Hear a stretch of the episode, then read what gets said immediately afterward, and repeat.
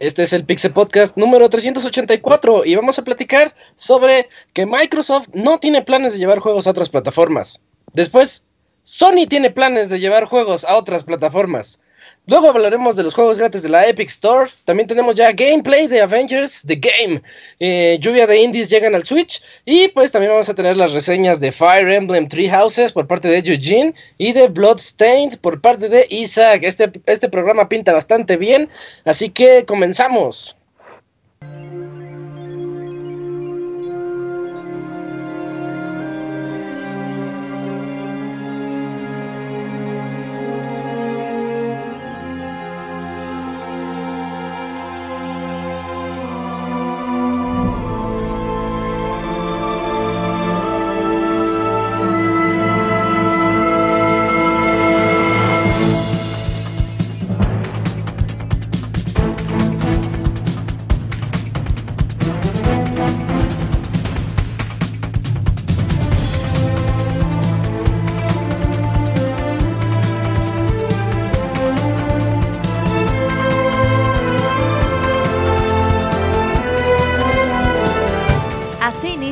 Podcast, con la información más importante del mundo de los videojuegos.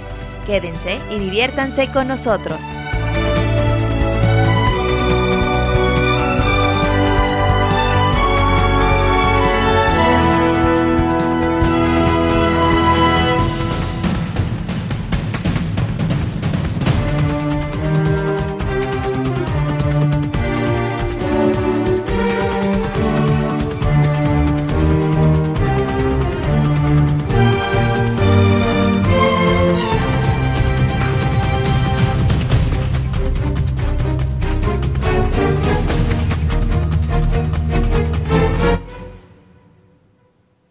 Aquí como cada lunes para este Pixel Podcast número 384, en el que vamos a platicar de todo lo que ya les dije. Y bueno, yo soy Isaac Ibar y aquí con mis amigos vamos a estar hablando sobre videojuegos. Y pues tenemos ahora sí más noticias, un poquito más de carnita para este podcast. Y pues dos reseñas bastante buenas, ya desde ahorita les digo que van a estar muy bien. Así que pues es, hora de comenzar este Pixel Podcast. Quiero comenzar aquí saludando a mi amigo el Cams. ¿Cómo te va, Cams? ¿Qué tal Isaac? Pues aquí ya en el segundo podcast de esta nueva temporada y pues ya haciendo en las reseñas un recuento de los juegos que salieron en verano y pues ya estaremos comentando las notas de esta semana. Traemos reseñas viejitas, es que cuando acabamos la temporada pasada, el semestre pasado, eh, justo ahí salieron unos 3, 4 juegos buenos y pues en el sitio están las reseñas, pero está mejor aquí platicar un ratito, ¿no? Pero ya nos vamos a poner al corriente ya para previo a la temporada fuerte que será dentro de unas semanas. Ya viene, sí. Sí, ya. Eh, también aquí está con nosotros Eugene, que al rato nos va a hablar de Fire Emblem. ¿Cómo estás, Eugene? Muy bien, Isaac. Ahorita que, este Kamui dijo que ya va a comenzar la temporada, la temporada alta. La temporada de patos. Eh, la temporada de patos, no manches, o sea, estaba, estaba trabajando y que me llega así el cargo de, por 899 pesos. Dije, no mames, ahora qué chingos compré. Ya fue? Fue, el cargo, de la Chain? de, de, mana. No, Astral Chain, ah, yo creo que me lo cobran mañana. Y está más caro, ¿verdad? Entonces, este. Pues, ¿Cuál te compraste? ¿Cuál, cuál? El Collection of Mana. Híjole.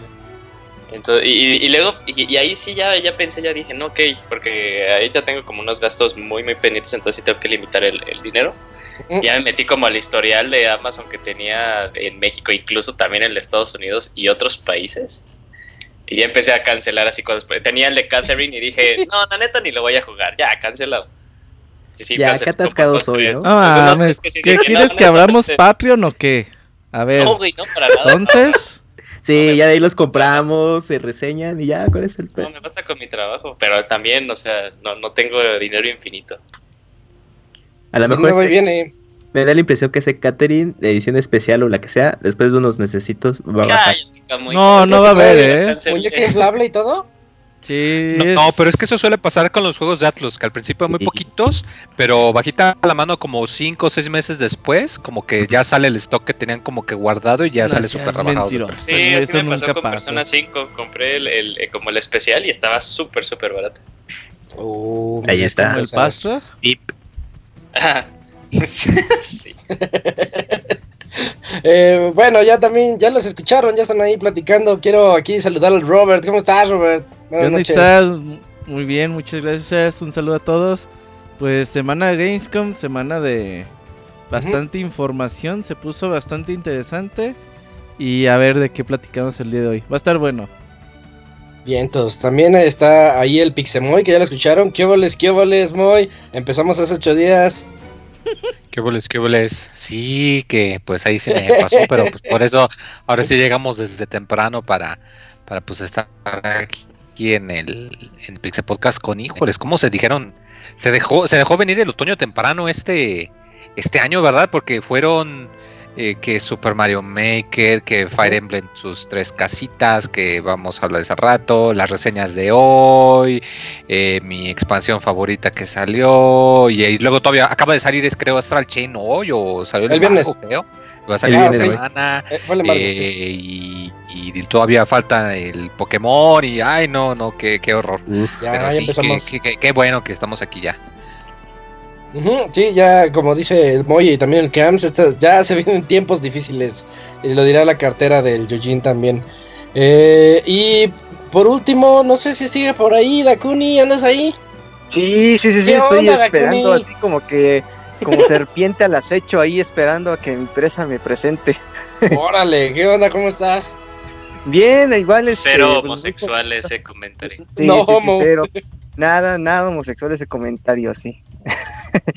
y bueno, no, pues muy emocionado, sobre todo por las reseñas, porque yo tengo ganas de entrarle al Fire Emblem y posiblemente si me convencen en esta reseña, igual y si ya para la siguiente quincena ya lo pido. Uy, sería bueno. De seguro sí te va a convencer porque sé que es un juego, un juego muy bueno. Aunque este Julio es muy fan de los Fire Emblems. Sí, entonces, qui- quiero ver a ver qué argumentos tiene. va, va, va. Eh, pues creo, sí, esas son todas las voces que van a escuchar a lo largo de este programa. Y pues vámonos a las noticias, porque como dijeron, tenemos Gamescom y hay mucho de qué platicar.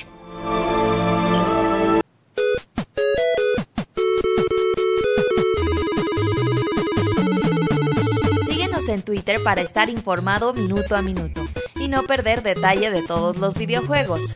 Twitter.com Diagonal Pixelánea.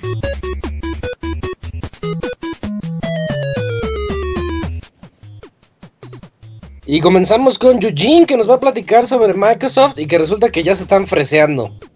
Eh, sí, o- o es- este, esta notita pues puede ser o el clásico comentario de, de relaciones públicas para que dejen de estar eh, molestando, o si puede ser verdad, ahí 50-50 yo estoy en, en esa probabilidad.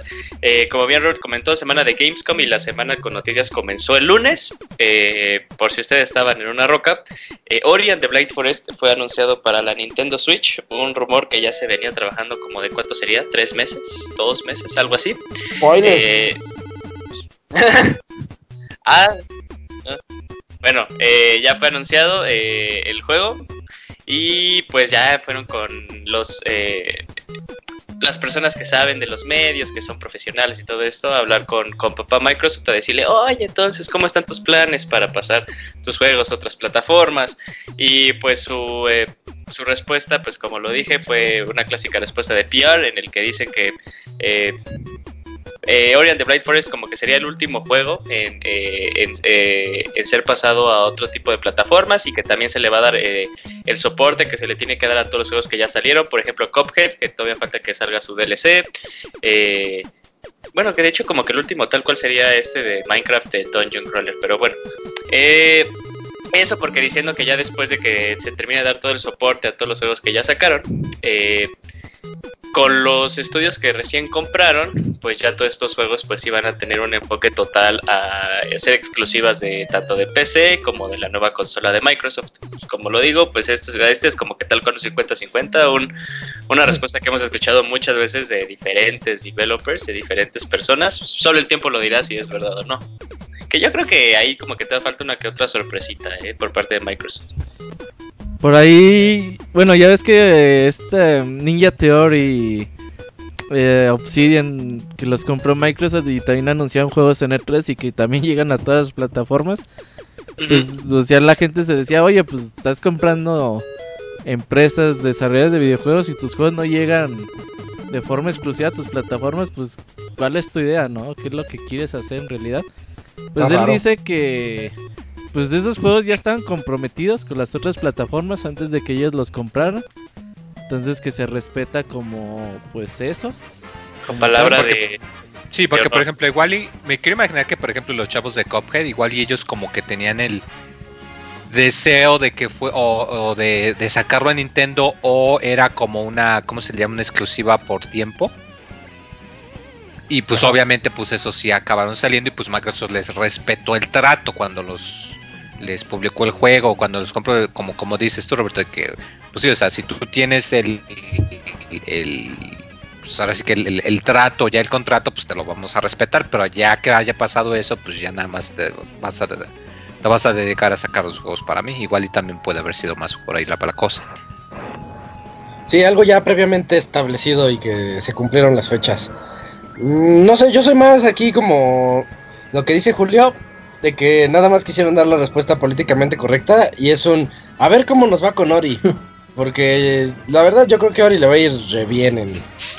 Sí, sí, porque también es, también todo depende de, de qué tan bien le vaya como a la siguiente generación de consolas de Microsoft y cómo le vaya si nada más se mantiene como exclusivas entre la plataforma y PC, ¿no? O sea, supongamos que es como la misma historia que pasó con el One, pues como que yo creo que dijeron, ah, pues sí tuvimos éxito con eh, Cuphead, con Ori, con como le fue a Minecraft en otras plataformas, que pues lo más lógico sería que pasáramos como que otros juegos pequeños, no juegos fuertes, a otro tipo de, de consolas.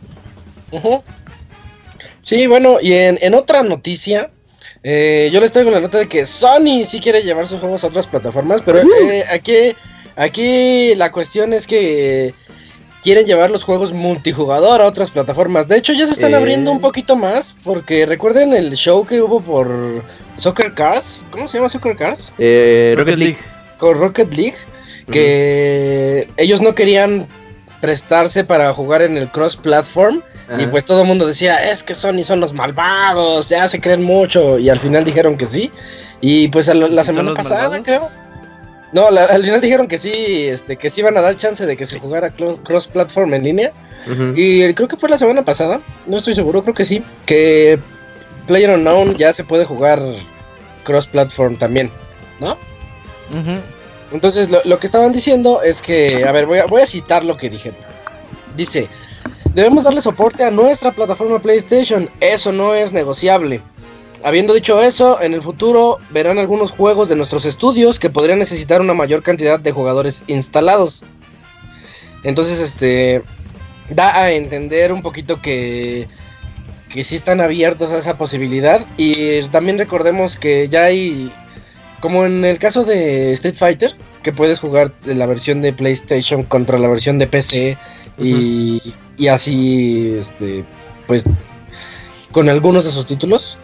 Yo siento que es una, pues, también noticia así como que, bueno, pues es un, ya veremos, ¿no, Robert? Pues de hecho ya van a sacar un juego también multiplataforma, pues mínimo Play 4 y PC.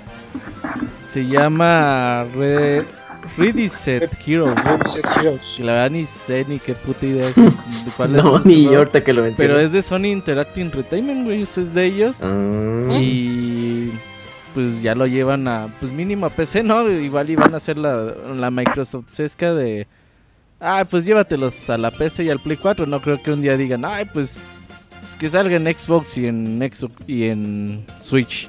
Yo creo que por ahora se van a ir con puro Play 4 y PC, juegos. Sí. O sea, por ejemplo, no creo que el próximo Killzone salga en Play 4 y en PC, ¿verdad? Pero eh, juegos así de estos que quizás sí necesitan mayor, digamos, plataformas para darse a conocer. Porque sinceramente, pues Reddit Set Heroes, pues aquí lo va a jugar solamente en Play 4, ¿no? Sí, necesitan darle crecimiento a estos juegos semi-indies. Yo, yo creo que esto es como una especie de semi-indie, nadie lo ubica. Sí, no. Bueno, es pero que no pues, lo hemos visto en un PlayStation Direct. Deja hablar al Camuy, chingada. Güey, no. pues, querer.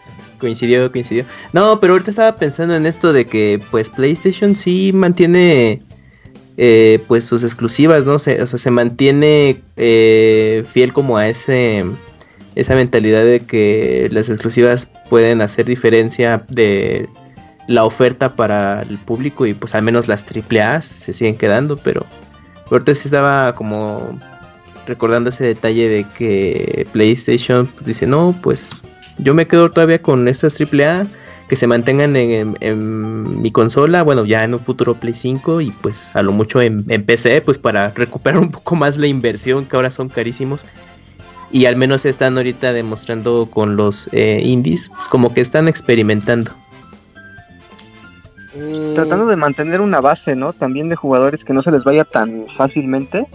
Sobre todo ahorita con juegos como Fortnite que te ofrecen pues ese servicio de jugar en cualquier, en cualquier plataforma con tu cuenta y eso, pues son contra los monstruos contra los que compite, pues no se me hace tan extraño que de repente diga Sony, no, pues hay que competirle a Fortnite, si solo vamos a competir en Play 4 nos va a comer, tenemos que competirle en otras plataformas para por lo menos acercarnos y mantener a nuestra base de jugadores activos en nuestro juego, si no, pues Fortnite se los va a llevar, y no solo Fortnite, otros juegos multijugador así de varias plataformas, se los pueden llevar de calle, fácil.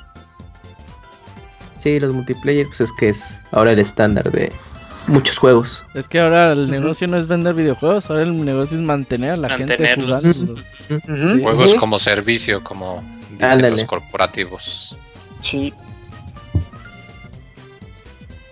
Pues sí, al parecer eso es lo que lo que planean ahorita. Diga, digamos que Ready Set Heroes es un Fortnite. Pues no quieres un Fortnite nada más en PlayStation, lo quieres en, diferentes en diferentes plataformas, ¿no? Así como dice Dakuni.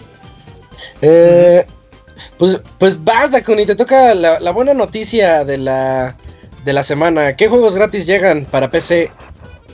Ah, sí, pues mira, por parte de la Epic Store eh, ya ven que ellos han estado, desde que inauguraron su tienda, han estado regalando juegos este, cada semana. ¿Cada mes, no? ¿O es cada semana?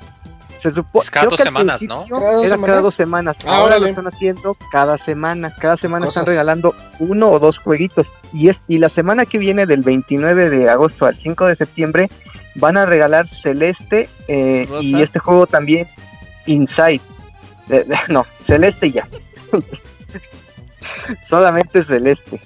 Y el juego de Inside, que es como decían que la secuela espiritual de, Limbo, que es un niño que está como en este, como en una casa, en una fábrica, ¿no? Algo así. Una fábrica de niños o algo así.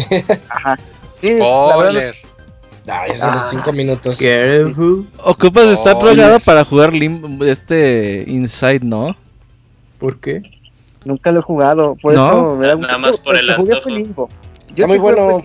Y si eh, es muy parecido, pues este pues puede ser, es un juego interesante, aparte. Está muy bueno, ¿eh? Ajá, ya tiene, ya tiene algunos años, que serán unos cuatro años desde que salió, o tres, más o menos. Inside. Igual Inside hace dos, ¿no? Tres. Sí, no, no, sí, por ahí así. Yo digo que hace dos.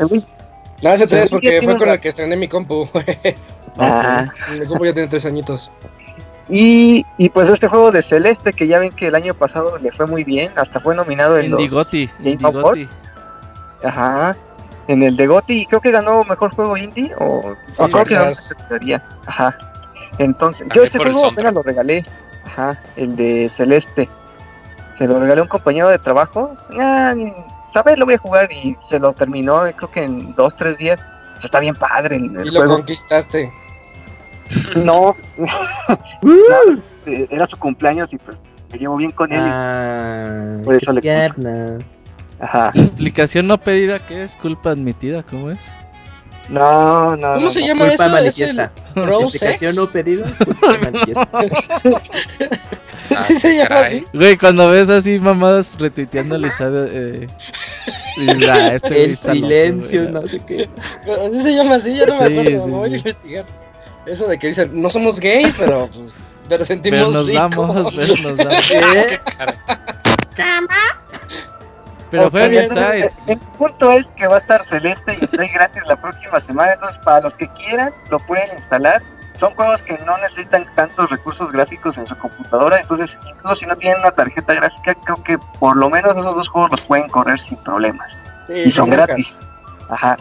A lo mejor Inside un poquito ahí peleándose, pero si en baja sí lo corre. Yo creo que sí. Sí, están poniendo muy listos, ¿eh? Porque, o sea, no solo son juegos bonitos que te pueden correr, pero son juegos que están gustando mucho. Creo que el periodo pasado fue Moonlighter y el anterior This War of Mine. O sea, como El Martín enseñó los sí juegos. se están poniendo muy, muy truchas. Los juegos que Sí. tiene gratis de la Epic Store y son puros Uh. juegos chidos. Sí. Sí, sí están buenos. Yo Nada o más. sea, perdón. Sí, Moji. Creo que, eh, o sea, aun cuando ya los, este, ¿cómo decirlo? Que los puedes, como quien dice, reclamar directamente, nada más, eh, a veces sigues a la cuenta de Epic Wazoo y te dicen, ah, ahorita está gratis, pum, le das clic, dos, tres clics y ya lo tienes así súper facilísimo, que también te ayuda un poquito más que, Te lo facilitan más. sí, o sea que, digo, igual y no es tan, tan, tan difícil comparado con Steam, porque también es lo mismo, pero pues, el hecho de que no tengas que andar instalando clientes, eh, que pues, te los deja ahí ya fijos, pues, sí. no tienes que comprar nada, pues también es muy atractivo para, pues, para atraer gente que pues normalmente no, no le entra al, al clavado. Creo que lo único que se le parece es este pues Steam, que de vez en cuando saca juegos gratis, pero eso es más del publisher cuando quiere sacar su juego gratis. Y casi siempre no te avisan, o sea, te enteras hasta el mediodía. Y el único que sé que sea al- algo similar es Go, pero ellos nada más se regalan dos veces al año. Y es como uno o dos jueguitos.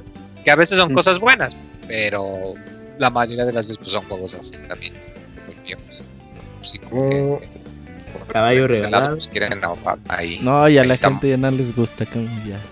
Aquí, aquí el, el mayor problema que tiene esta noticia es que sea la Epic Game Store. Esa, esa Sí, no, que ya nada les gusta, güey.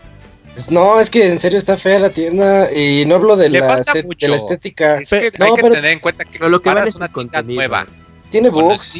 Que ya tiene muchos Ah. años, es diferente. Steam al principio estaba horrible. Ah, Claro, Steam sigue estando horrible, güey, no mames. Sí, No, pero es práctica. Aquí Ajá, hablamos de la practicidad. eso sí. No, no es práctica, qué Es verga. práctica Steam. O será que ya nos todo acostumbramos. El otro día compré Es que ya sabes cómo funciona. ¿Alguna vez has intentado hacer un ticket por un problema de troubleshooting? Ah, no, Sí, Moy, no a es mí, a mí esas mamás no nada. me pasan. Esas mamás que a ti te pasan, no, a mí no, eh.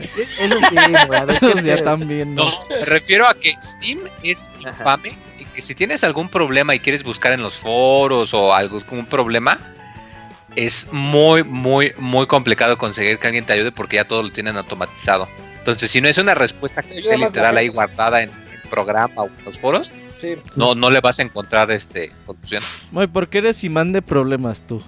¿Te has No preguntado sé, eso? ¿a quién, a quién en, mi, en mi vida Muy- pasada? Yo creo que es el de karma de tratarnos con odio, Moy. Tiene que ver eso. Libera tu corazón. De que, de que no somos tus amigos que merecemos foto. somos de Canadá. Que ganas. Sí, nomás por eso no voy a tomar. No, no, no, el gacho eres tú, Moy, es que es lo que no ubicas. Nativo. También, también tenemos sentimientos.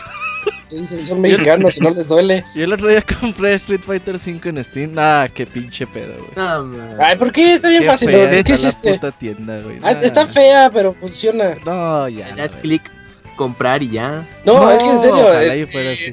La Epic Game Store a mí me crashea mi compu cada que la abro. Entonces el problema es tu compu. Ah, sí. Ajá. O sea, no, no quieras no ser como el coco, que quiera culpar a la tienda por sus pedos, güey. No, yo, yo también me puse a buscar foros porque yo Ajá. también tengo internet, Moy. Y me pongo, y me Pero pongo a no googlear, no porque yo me pongo a googlear y, y encontré mucha gente que tiene ese problema que yo tengo. Yo decía, no puede ser, ¿qué onda? ¿Qué es lo que está pasando? Y, y la Epic Games tiene uno bronca de que consume la RAM de más, pero pues, pues no a todos. Link. Le pasa a algunas personas y a mí me tocó. Por eso la agarré contra ellos, pero, pero un día la, van- la van a mejorar. Digo, qué bueno que estén regalando jueguitos, ¿no? Sí. Y más si son juegos así de bonitos. Pero Epic Games Store, ¿cuánto tiempo? Epic Store, ¿cuánto tiempo ya Ni el lleva? año, ¿sí?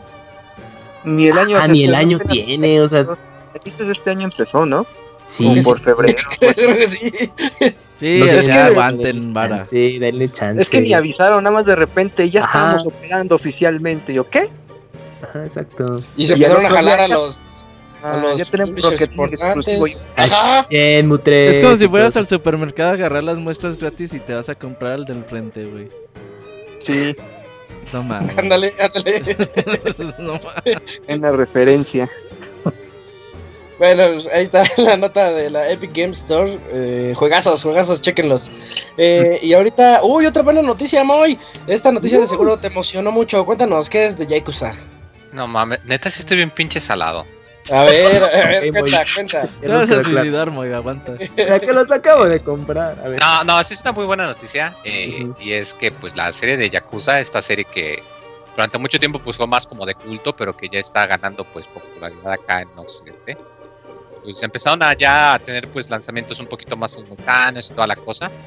eh, pero había pues las versiones que salieron en Play 3 en su época, eh, pues ya llevaban tiempo en Japón y pues la gente se preguntaba cuándo iban a salir acá.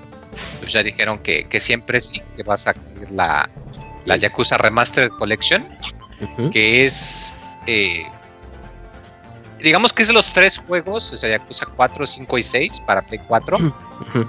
pero en un paquete que se va desbloqueando. ¿Qué quiere decir esto? Que si tú ahorita compras la digital, Ok. eh, ya tienes Yakuza 3 ahí en HD, bonitos, 60 frames, toda la cosa, acá 1080, qué sé yo.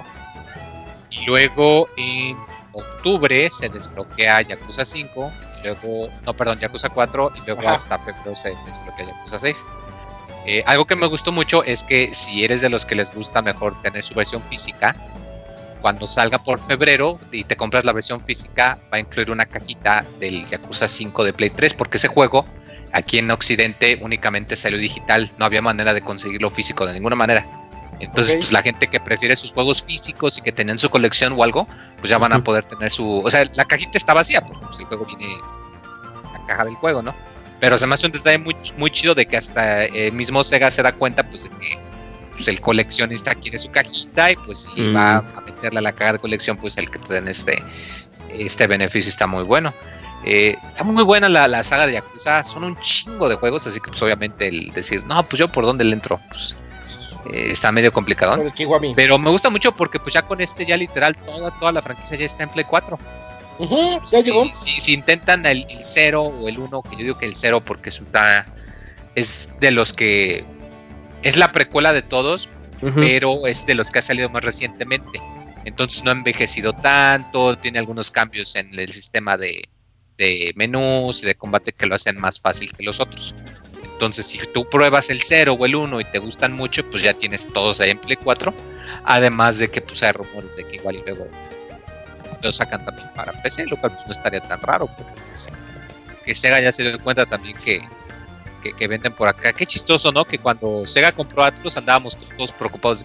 Híjoles, es que eh, Sega va, va, va a bajar de calidad a Atlus. Parece ser que fue al revés, que cuando Sega compró Atlus, que de pronto ya aprendió que localizar juegos de nicho le podía dar lana y que la gente quería comprar los juegos, ¿no? Es un poquito curioso. Oye, Pero, pues, qué bueno, la verdad. y la serie ya va a cumplir, bueno, va para 14 años, ¿no? Desde su aparición en PlayStation Play 2. Sí, es que se siente como muy reciente justo por las versiones de Play 3 y Play 4, pero desde quitarlas del Play 4, 2. porque el 0 Ajá. salió aquí hace dos años. Ajá, sí. Entonces como que la sientes muy muy reciente esta serie de Yakuza y no, pues ya tiene más de digo casi 15 años. Ok. Sí, sí, sí. Y pues desde PlayStation 2 ha, llegado de este lado del charco la, la serie casi en su totalidad, bueno, ya hecho- recientemente. Dato curioso, al principio cuando iba a salir Yakuza 1, Ujú, tanto quería Sega que triunfara que la versión de Play 2 no solo tiene todo el diálogo, o sea, el diálogo que le habían puesto para la versión de Play 2, no solo está en inglés, pero la voz de Majima es este Mark Hamill. Luke Skywalker, Ah, el. Joker, es Majima eh, canónicamente, sí, el- su voz en inglés oficial. La única vez que ha tenido voz en inglés fue Mark Hamill. O sea, y eso pues obviamente no les ha salido barato. Pero, Ajá. o sea, lo mismo, como no vendió tan bien en esa época, pues como que Sega le dio ñañaras, pero pues ahorita ya con internet, como aquí dice, que mucha gente lo tiene y pues los juegos de nicho ya no quiere decir que se vendan poquito, solo que son un poco más difíciles de encontrar. Y qué bueno. El juego está Oye. muy bueno, está muy padre. Y aquí la, la otra cuestión, ¿cuánto dura cada Yakuza? ¿Dirías unas 40 horas más o menos cada Yakuza? Pues es que depende, como tienen un madral Sí. de misiones secundarias, Un pero son muy divertidas, te dan ganas de hacerlas nomás para ver qué pinche desmadre se arma. Entonces, eh, por ejemplo, el 1 eh, está medio cortito, creo que te estás unas 20, 25 horas haciendo algunas misiones, no todas. Entre más nuevo es el juego, como que los más recientes duran más. Porque el 0 sí te, te tardas como unas 35, 40. El 6 creo que también te tardas más. El de Judgment, que aunque no es de la serie, pues es más o menos en el mismo mundo. No sé quién lo habrá reseñado. Creo que lo reseñaron la semana pasada, si no me equivoco. Yo, yo, yo, yo. Creo, creo Sí, que dura más o menos por ese rango, como 30, 35 horas sin acabar todo, más o menos, ¿no? Sí, pero Entonces, todos siempre son más 50 moderno. horas. Más, más jugo le meten y más, y más te dura, pero sí, como unas 25, 30 horitas cada uno. Pues, si quieres entrar a toda la serie, puta, Sí, en promedio, año, pero híjole, está muy divertido. a ver, sí, yo creo que rondan en ese. Sí, eh, la- a lo que iba con esa pregunta es de que eh, tienen un montón de juegos y yo creo que, que con, ¿qué será? Unos 3.500 pesos por todos. Ya por todo el paquete, incluyendo creo que por ahí... De hecho, de ¿Qué hecho lo- hay dos colecciones ahorita. O sea, la que acaban de anunciar, la Remaster Collection, Ujú. es la que trae el 3, el 4 y el 5. 3, 4 y 5, ajá, Damos cuentas, esa es 60 dólares. ahí van. Hay otra que se llama la Yakuza Origins Collection, que es nada más como un Kiwami. paquete que el 0, Ajá, el Iwami y el El uno y el Kiwami dos. 2. Ahí están Ahí son otros 60 dólares, ya van 120 120. dólares. Está el 6, que pues es el último de, de la saga de Kiryu, que es el más reciente. Este ahorita ya no está en 60 dólares, este está como en 50, creo, 40. Si lo compras digital o aún en físico, creo que está medio, medio baratón. Eh, es más, vamos a checar ahorita para tener el precio. precisamente. vivo. 40 dólares 40 dólares, entonces ya estamos en 160 dólares por todo o Yakuza. 60 dólares.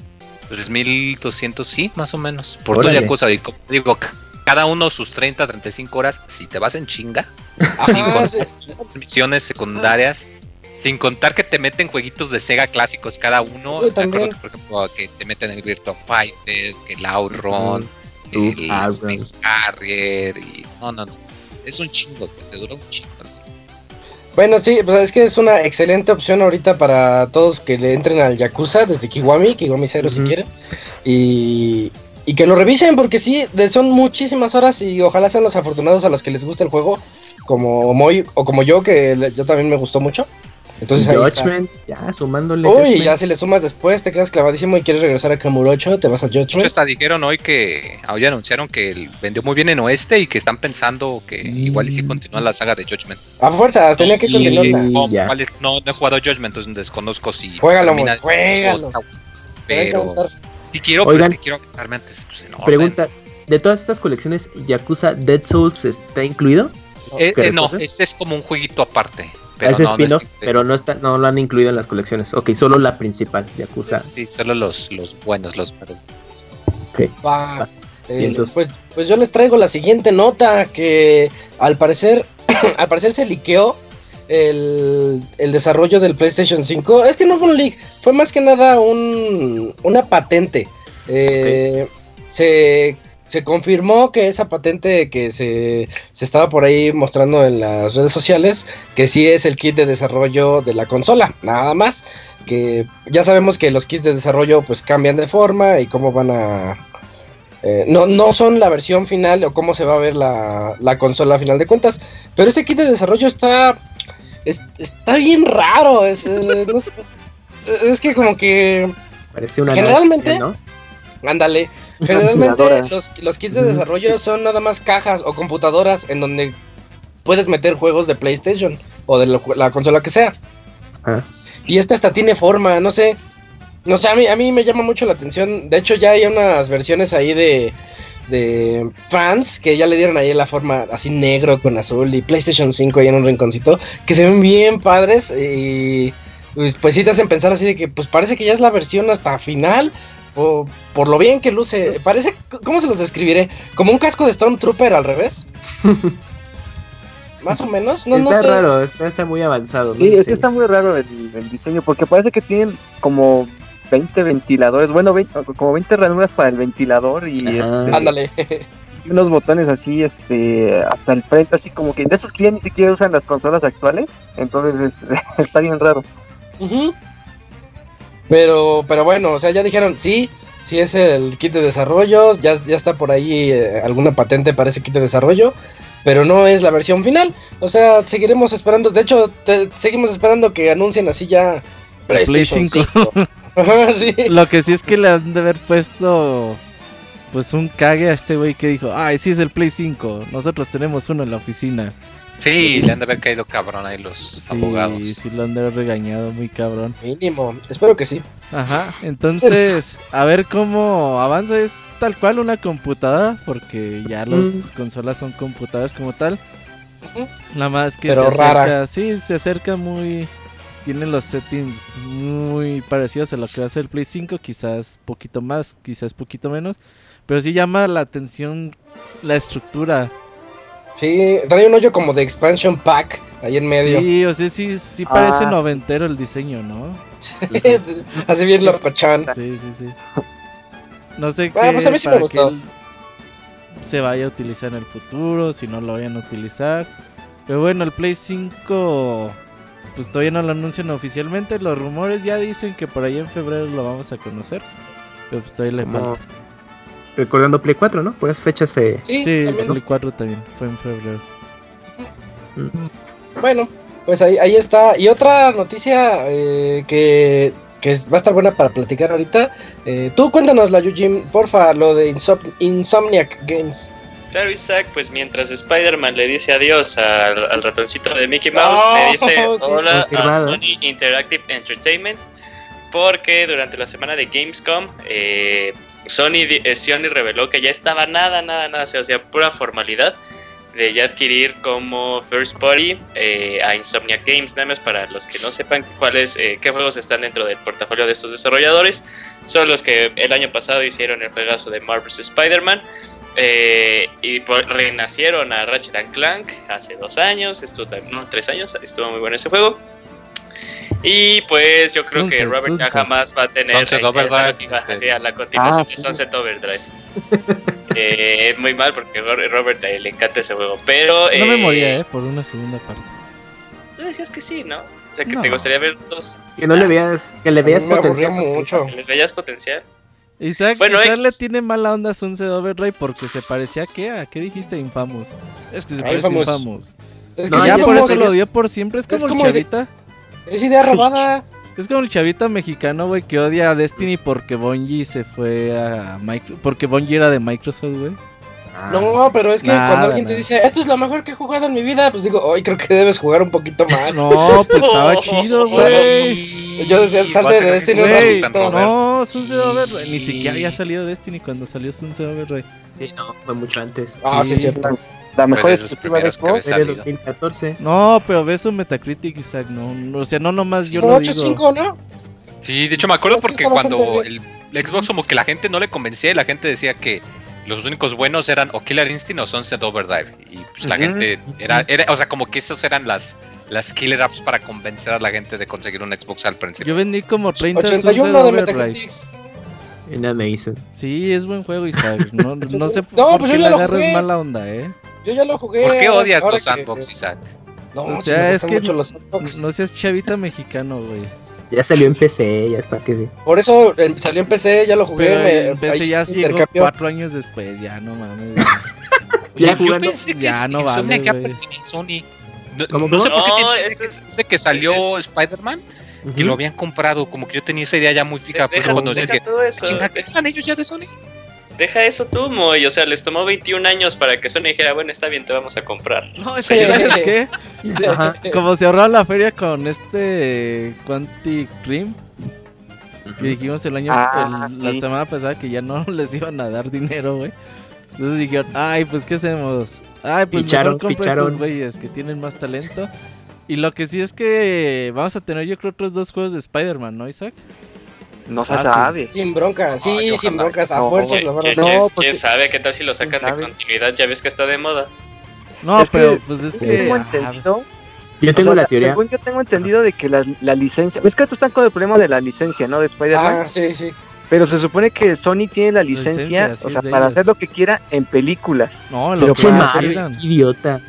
Según yo sé, para No, no, no, no, no, no, no, no, no, no, no, no, no, no, no, no. Eso es lo que yo No, tengo este. A ver, Para ¿cuántos tu tren, Sony, tiene, Sony tiene la licencia para hacer lo que sea en, en, Ah, este que no sea este juguetes Ajá. y este y obviamente pues, los cómics, pero puede hacer lo que sea menos eso.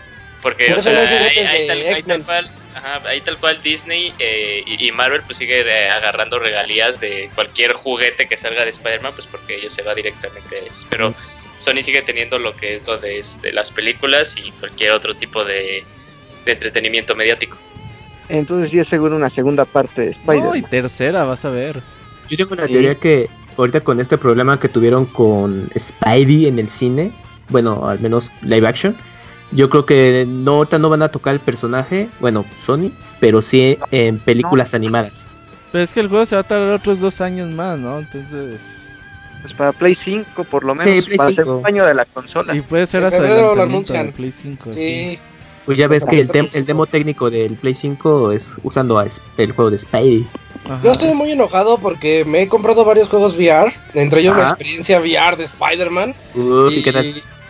necesitas Move a fuerzas. Ah, Pues sí. cómpralo. No, no los puedes jugar. Pues, Sí, Isaac, anímate. pues, ya los sí, habías comprado, ¿no? El Move no, te- no tengo Moves.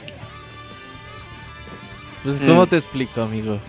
Pues sí, pues, ocupas Compraste mu- algo incompleto. esa fue mi queja random. Oye, pero la gente decía que pinche Sony era el culero, güey, porque no soltaba ya la licencia. Pues, No, Disney ya es el culero, El güey. Claro. Disney, Sí. pinche Sí. megacorporativo. Quería más dinero, ¿no? Por lo de las películas. Pues es que Sony Ah. puso el dinero de las películas, güey. O sea, es producción de Sony. Sí, Haz de cuenta sí. que Sony puso todo y Marvel nomás puso como el guion y Al- la al productor. Y al productor este a supervisar, nada más a Pero supervisar. todo lo demás lo puso Sony, güey. Ajá, entonces, y, la, y muchas ganancias se quedan con Disney, güey. Entonces como que Dis- como que Sony dijo, ok, ya hicimos las dos películas, ya hicimos Civil War, eh, Infinity War y Endgame. Pues ahora vamos a hacer un contrato donde pues yo ya salga más favorecido, güey, pues ya no mames. No, seas que de, que de hecho, que de hecho es, o sea, eh, eh, el contrato era cinco películas de. Spider-Man. No contaban eh, como que estos easter eggs, o sea, no contaba Civil War, no contaba Endgame, no contaba Infinity War, porque no tal cual Ok. eran películas de Spider-Man. Entonces era así de, solo fa- faltaban otras tres películas y era así, pues, güey, sigue el, sigue el contrato y pues Disney dijo, oye, güey, pues sí, sí, nos vamos ya mitad y mitad, o sea, yo pongo parte de la producción. eh, y- pero también recibo la Ganamos mitad de la las mitad. ganancias, sí, porque el, el deal era, ok, tú, eh, Disney, lo único que vas a obtener de las películas es lo que se genera en primer día. Órale. Eh, pero pues ya después le fue muy bien a las películas de Spider-Man y pues obviamente pues el ratoncito pues quiere dinero. ¿Por qué nadie ve pensar como el que malo además no solo iba a hacer eso, Porque es quiero bueno. Pensar que igual también para niños, güey. Ajá. Disney es quiero bueno. pensar que tuvo algo que ver un, otra vez un Ajá. como lo que pasó con Marvel Infinite de que bajita la mano, bajita la mano que Disney ahí metió mucha cuchara del manejo de personajes y la manera que los tienen que mostrar y a quién te dejaban usar y que hasta qué Ah, punto podías este, mostrar a los personajes de Marvel perdiendo. Que si te fijas en los trailers, los, personajes de Marvel siempre van ganando y solo los de Capcom solo son, son los que van perdiendo. Pero ahí fue su propiedad, eso está X, No, no, por eso, o sea, quiero pensar que igual no solo fue eso, sino que igual también, como dice Isaac, o sea, el hecho de que Marvel pusiera también mayor dinero de su inversión, significaría que Sony ya no podría ser, eh, o sea, que perdería autonomía, o sea, que Marvel tendría aún más, pues, poder en decir, no, eh, no me gusta esto, Ah, pero- vas a más a este, quiero que saques a este, quiero que a este no, quiero que a este sí. Pero aquí el pedo es que, o sea, las películas de Marvel tan más chingonas que las de Sony, eso ya se sabe, güey. Sí, a fuerzas. Ajá, Las de el pedo action. sí. es de que Sony, eh, Marvel dijo, ay, güey, pues, ok, ahora yo pongo la mitad de la producción, que son que oh, 100 millones de dólares, 200 millones de dólares. Pero pues pinches películas generan mil millones de dólares de ganancias, güey. Entonces yo pongo 200, Qué pero me das 500. No mames. Sí, no, no le pierden. Sí, o sea, espérate, no seas mamón. Disney no ha llegado al lugar en el que está por ser buena onda, amigos. Eh, no se hizo rico. No nomás de, ay, vamos a hacer buena onda, hacer películas Nah. para chavos, chavitos, no, ni Ah, madre, es un business. Pero pues de momento ahorita sí ya eh, la relación está congelada de Sony Disney con Spidey. Yo digo que se Entonces- maten entre ellos, güey. No, ent- Mm. mira, entre ricos no se pelean, pueden tener Ah, diferencias. sí se pelean. Entonces, entonces, Que yo creo que ahorita... compre a Sony ya, güey, la verdad. Ajá, es la solución. A ver, ¿cuánto cuestas, cabrón? Ya, dile. Güey, lo dices como broma, pero En puta una de madre. esas y dominan el mundo. no se vende. Una de esas. Toma Güey, dos en cinco. si yo sí ubico a Isaac llorando en un rincón en su casa, si pasa eso, güey. O sea, porque se- sería, no, sería comprarla en su totalidad, ¿no? En todas sus ramas. Nah, sí que estaría feo. compre Pues sí, feo. La división que ya que, no hubieran tiene Spider-Man, que es lo que quiere y ya, güey. Ey, Sony Pictures, es- compro Sony Pictures. pues bueno, ahí, ahí está, ahí está la nota de Insomnia Games. Y nos fuimos a poquito de Sony Eh, Pictures. eh, eh, en buena hora por Insomnia Games, ya haber creado Spyro y a Ratchet Clank ya rindía frutos. Qué bueno, qué bueno, sí, y más ese juegasísimo que nos dieron el año pasado de Spider-Man, que queremos ver más de él. Mm. Eh, Robert, háblanos del Ping Simulator, ¿Qué? ¿Del qué, güey? el simulador de eh, para orinar. Ah, Ah, sí. para hacer crecer ah, hongos. Ah, para hacer crecer hongos. Háblanos de ese juego. Pues durante la Gamescom, güey, alguien contrató a. Ni me acuerdo cómo se llama este güey de los Game Awards. Creo que es. Kojima. Ah, ok. Yo- ajá. Algo así. Entonces, pues bueno, hicieron ahí como una conferencia, hubo varias presentaciones. Y pues no podía faltar, güey, su amigo obvio, Hideo Kojima, que llegara para presentar Death Stranding. Y pues presentó ahí dos, tres videos donde pues ya salió como el personaje de Guillermo de Toro y otros personajes ahí que fue agarrando de gente famosa. Y pues algo más o menos de gameplay.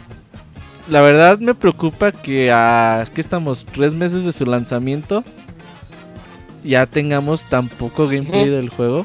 Se te dijo, se te dijo, Sí, pero, pero- no, no. No sabíamos del lanzamiento hasta el E3, güey. O sea, yo dije, este juego sale en pinches dos años, paren de mamar, ¿no? ¿Qué quieren, güey? Pero ya cuando dices, no, sale en noviembre, dices, ah, cabrón. Hideo Kojima promete que en, eh, que en Tokyo Game Show va a mostrar el juego ya como a fondo.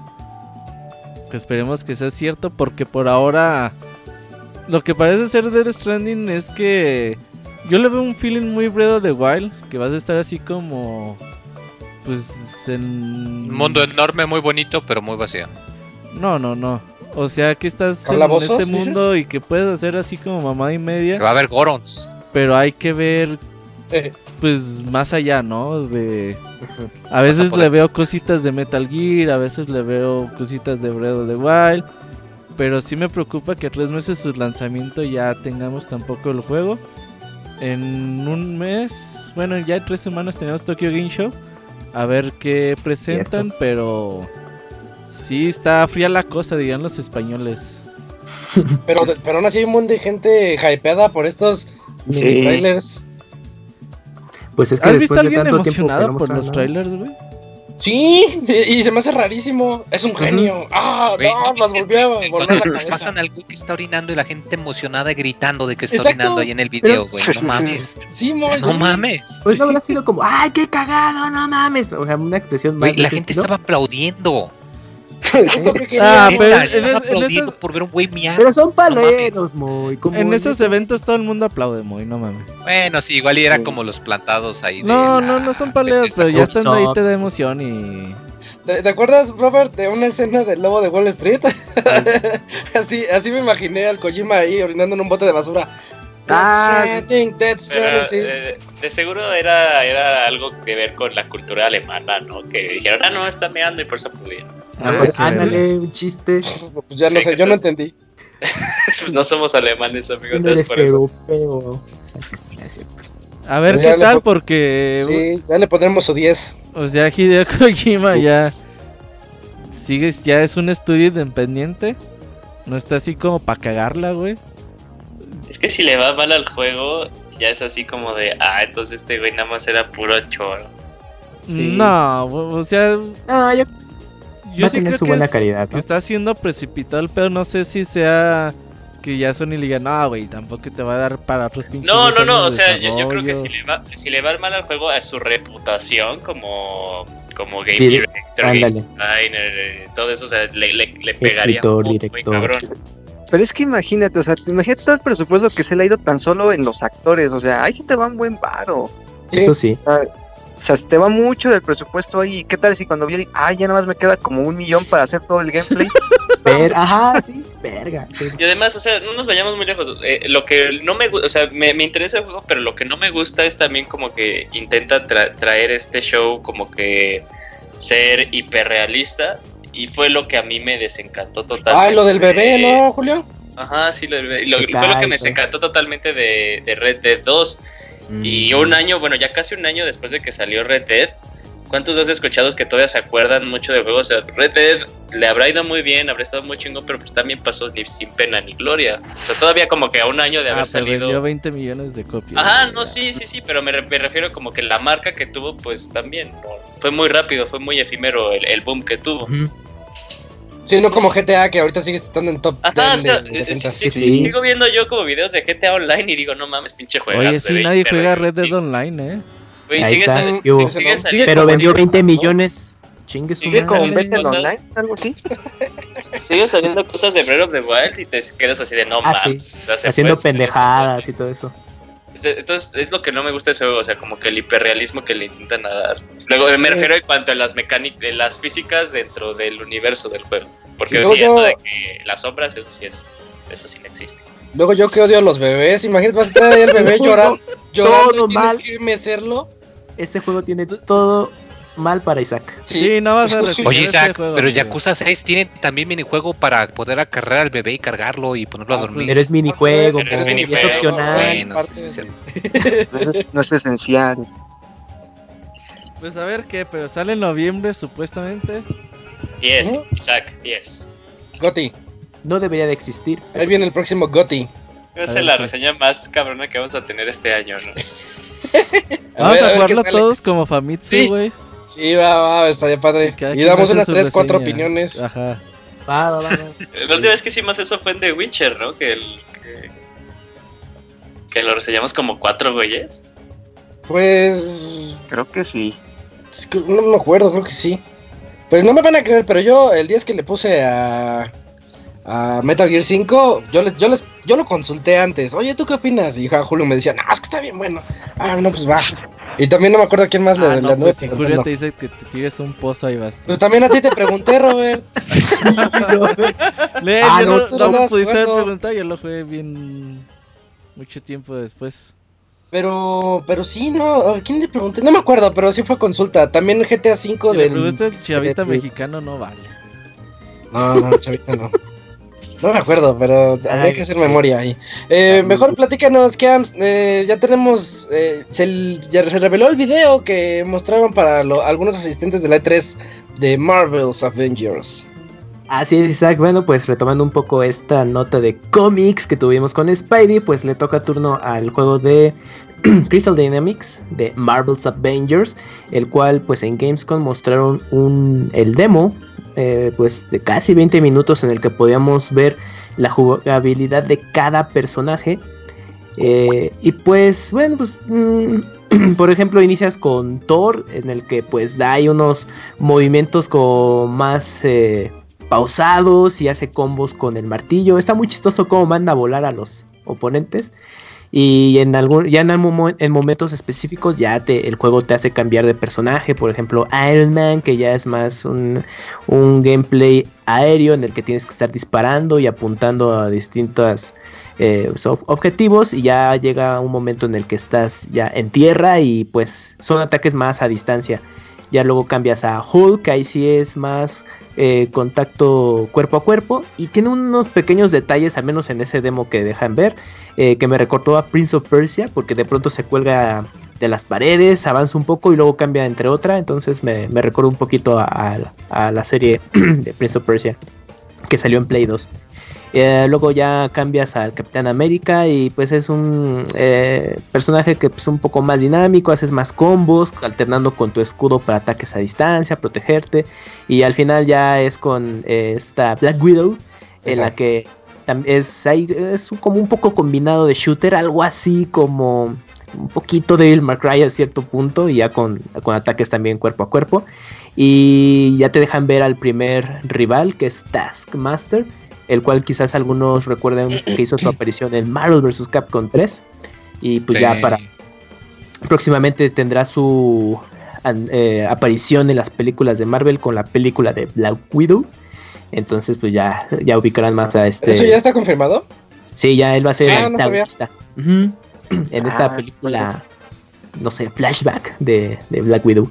Y pues el juego, pues bueno, pues el- el- la jugabilidad se ve bien. Lo interesante, al menos en ese demo, es que como alternas, como que pues te da chance de, variarle un poco.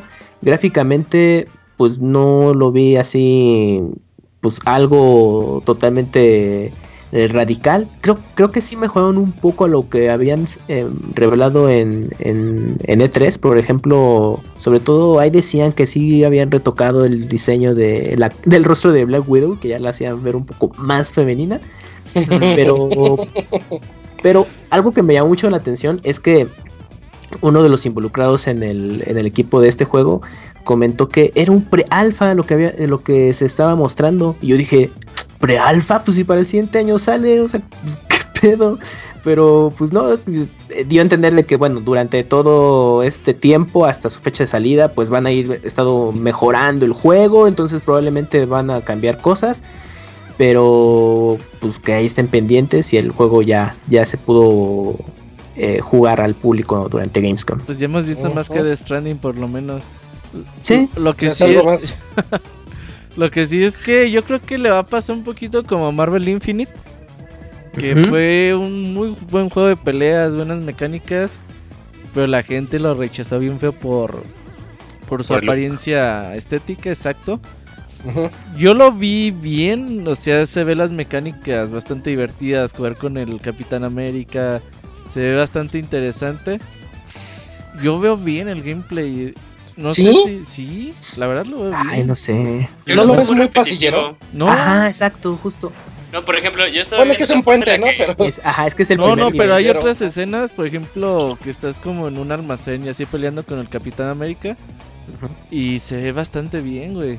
Sí, o sea, sí reconozco que la, que la parte del Capitán América fue lo que más me llamó la atención, pero por ejemplo, cuando empieza con Thor, y decía, no mames, está utilizando el mismo combo, o sea, como que era nada más el mismo Sí. golpe, golpe, golpe, y era la misma animación. Luego con Iron Man decía, ok, se ve interesante, y- pero dije, pero como que es lo mismo. cuadro, cuadro, cuadro, triángulo. Cuadro, cuadro, Ajá, cuadro. ajá. Sí. Tipo Dynasty Warriors. O sea, si no, si no tiene, si no tiene este, variedad en ese tipo de cosas, pues sí va a estar medio aburrido. Por ejemplo, y, y es algo que yo le decía a Isaac cuando Isaac me decía que a él no le gustó tanto Devil May Cry eh, 5, ¿no? Y decía, es que parte del encanto de Devil May Cry, del Devil May Cry es que sí, ok, el, el, ma- el mapeo de los combos son sencillos, pero lo que te ofrece el juego es al momento de que tú puedas experimentar o ser creativo con qué tanto lo presionas, hacia dónde te diriges, cómo saltas, cómo tú consigues continuando este eh, ese combo. Pero en este caso, pues es así de güey, es lo mismo que hemos visto en otros, en otros juegos que luego te terminan desencantando en cuestión de minutos. Mm, Gráficamente yo lo vi mejor que el- cuando lo vimos en Pero es el E3. mismo demo del E3, según yo. Pues, eh, lo que enseñaron en E3 se veía bien, pero este sí dije, "Ay, se ve Pues es que el de letras también era un leak, ¿no? Bueno, el, Sí, eran video porque piratita. hicimos, mostraron un video bien chiquitito Sí, es con del el que se quisieron emocionar a la gente. puertas y ya después hubo un, un leak del de puerta cerrada que es- yo creía que era este. Bueno, yo tengo la idea de que es este. Oye, que esta semana tenemos el gameplay del E3 de Cyberpunk. No ya lo Ah, había. sí. Ah, ah, hubo otro, no era el que No, subieron no, es que, o sea, lo, lo que salió fue un videos de 4 o 3 minutos. Ahora va a salir, yo creo, uno de media hora. Esta semana. Dale. De hecho, mañana, creo, 27. Sí, ese sí me llama mucho la atención. Pues yo, yo soy del equipo de que no me gustó lo que vi de Avengers, ¿eh? Yo creo que lo va a jugar Pero es como pre-alfa. Infinite. Ajá, es como de... Pre-alfa, así Yo que, le tengo ver, fe. eso- Crystal Dynamics es buen estudio. Híjole. Pero qué tal si con licencias, pues está más restringida la creatividad. Pues o el No tiempo. importa, o es Avengers. La gente lo va a comprar. Ah, Eh, Eh, muy- tiene mucha Ah. razón. no compraron Marvel Infinite, no mientas. Te aseguro que no, no importa, no es para ese Pero no- público. es no para la gente que vio las películas y piensa Sí. que esto tiene Pero es que que, no ver. salen los monitos de las películas, muy. No importa, la gente Pero va a ver Avengers y lo va a comprar. Avengers. Dice Avengers y trae a Hulk en la portada y a Thor y Capitán. Pero la dirección de arte es muy similar a las películas. Entonces yo creo Sí. la sí, gente sí, con la Es a propósito. Ajá, Es sí, a propósito. sí, sí, sí. Yo creo que no va a vender lo que se espera. Sí va a vender mucho, pero no lo que espera. quién sabe. Ya, ya cuestiones Yo, de ventas, yo lo sabe. compro día uno, ¿eh? Señor Mickey se va a enojar, Yo ¿eh? tengo Yo me, yo me voy a esperar a ver qué tal le va. Con un 8 lo compro, si saco 8 lo compro. ¿Por qué no vendió bien este de Avengers? bueno, a ver qué pasa. Y, y ya, ya, ya llegamos a la, la última nota que Julio ya spoileó, pero pues dinos la otra vez, Julio, ya. No, Ah, bueno, no la diga Por si ya. no prestaron atención, pues Forest va a salir para Nintendo Switch, lo cual me pone muy emocionado porque nunca lo he jugado. Y sale el 27 de septiembre, Isaac. Hasta ahí llega. Oye, Uy, ya ya lo juegas y estás listo más. para el otro, ¿no? El que viene el Orient Bueno, de Rips. ese, ese 2, sí, o sea, yo lo quería jugar porque el 2 yo lo veo y digo, se ve espectacular ese 2. Y como lo veo, digo, eso jamás va a salir en Switch, así como lo veo. Sale, sí sale. No, es que sí se ve, o sea, el 2 a comparación del 1 sí se ve gráficamente un salto bien, bien, bien, bien, bien obsceno. Pues en Sí. Xbox de vez en cuando es bonito jugarlo. Empecé. Ajá, en, en Games Ah, PC. Usas Eh, el pues, control de está Xbox y ya. Y le pones un sticker de Xbox.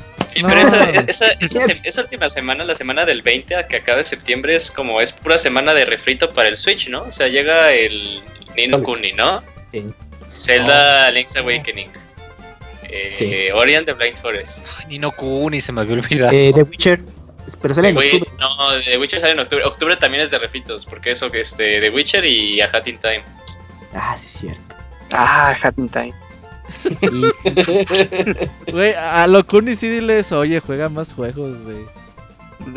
A Locuni sí diles. es, el, es el Mario Odyssey del, del Pero multiconsolas. eh, lo bueno es que dijo Mario dice, imagínate que dijera Mario Galaxy y ya le dices, ey, ey, ey, ey. Ah, calmado, calmado. Galaxy. Ese me queda pendiente ya. Tienes que jugarlo ahora que salga para Switch. Sí, es lo que estoy esperando que salga para Switch. Ojalá. ¿Qué? ¿Mario Odyssey? El Galaxy. No, el Galaxy. Ya para el otro año se cumplen 10 años de Breath de Skyward? Sword. No, no Ah, sí, la verdad. Falta, no, no. Falta, no, le faltan dos años. sí. Yo, Yo creo- que 10 salga años ese de Mario. Galaxy 2, a ver si... No, el siguiente año es el, es el, el cumpleaños 30, ¿no? De Zelda. Ah, no, ya sé, ya fue, güey. No, no, no, olvídalo. Espérate, no, no, no. espérate. Dos veces. Bueno, eh, ya llegamos al final de esta sección de noticias. Y nos vamos ahora al medio tiempo musical para seguir con nuestras reseñas de Fire Emblem Three Houses por parte de Eugene y la reseña de Bloodstained por parte de Isaac. Ahorita regresamos.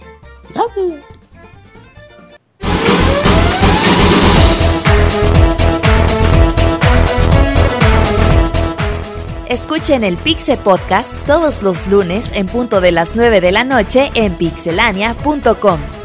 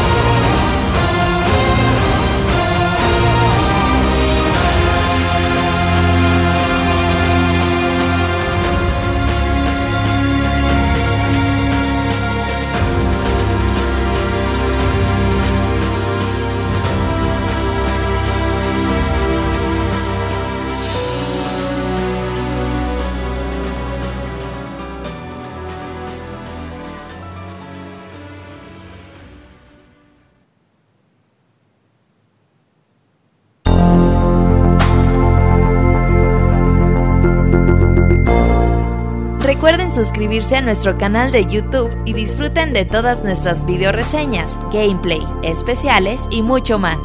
youtube.com diagonal pixelánea oficial.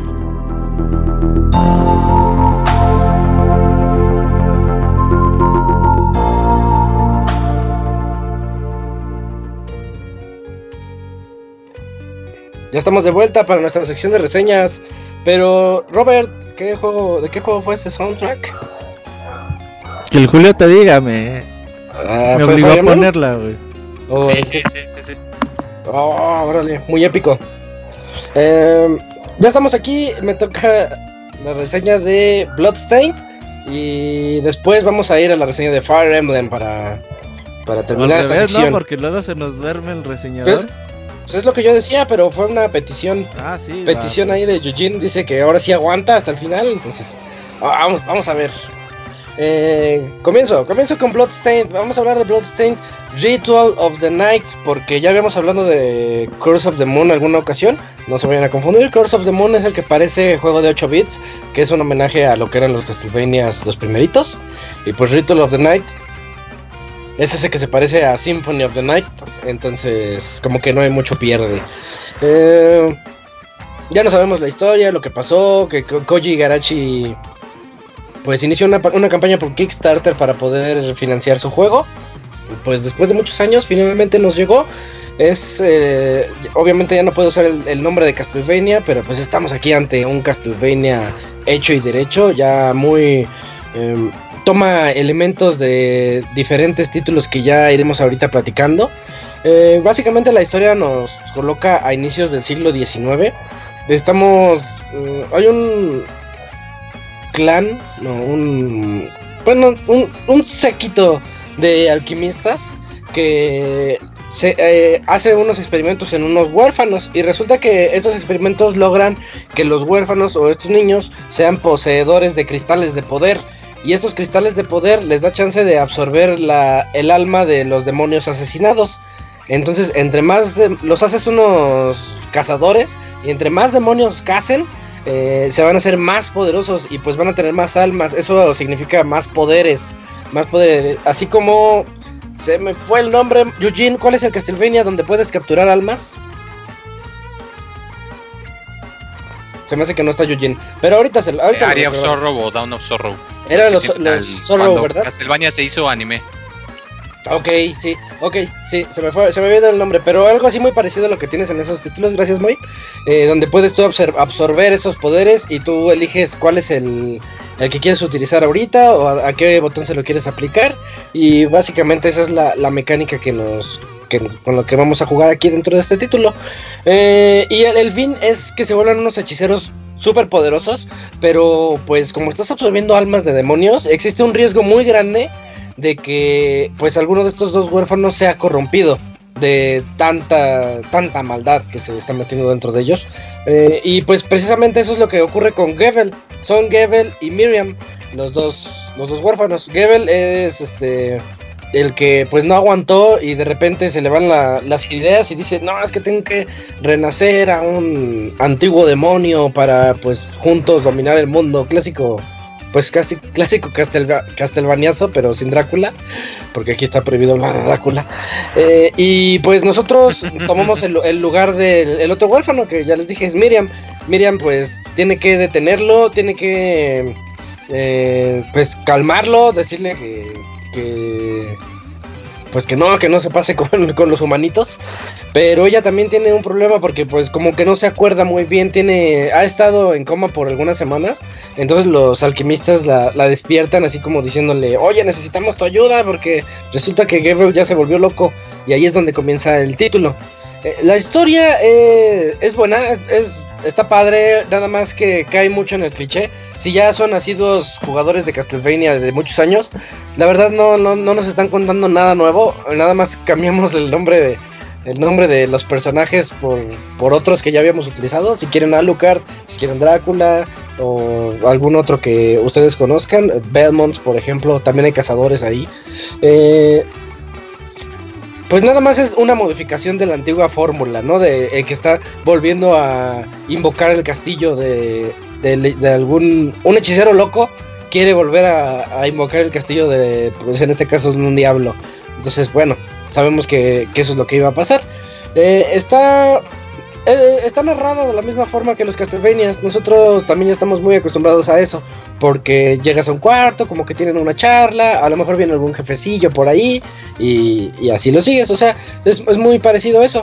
Las mecánicas, pues ya les dije que es, es un Symphony of the Night mezclado con Area of Sorrow.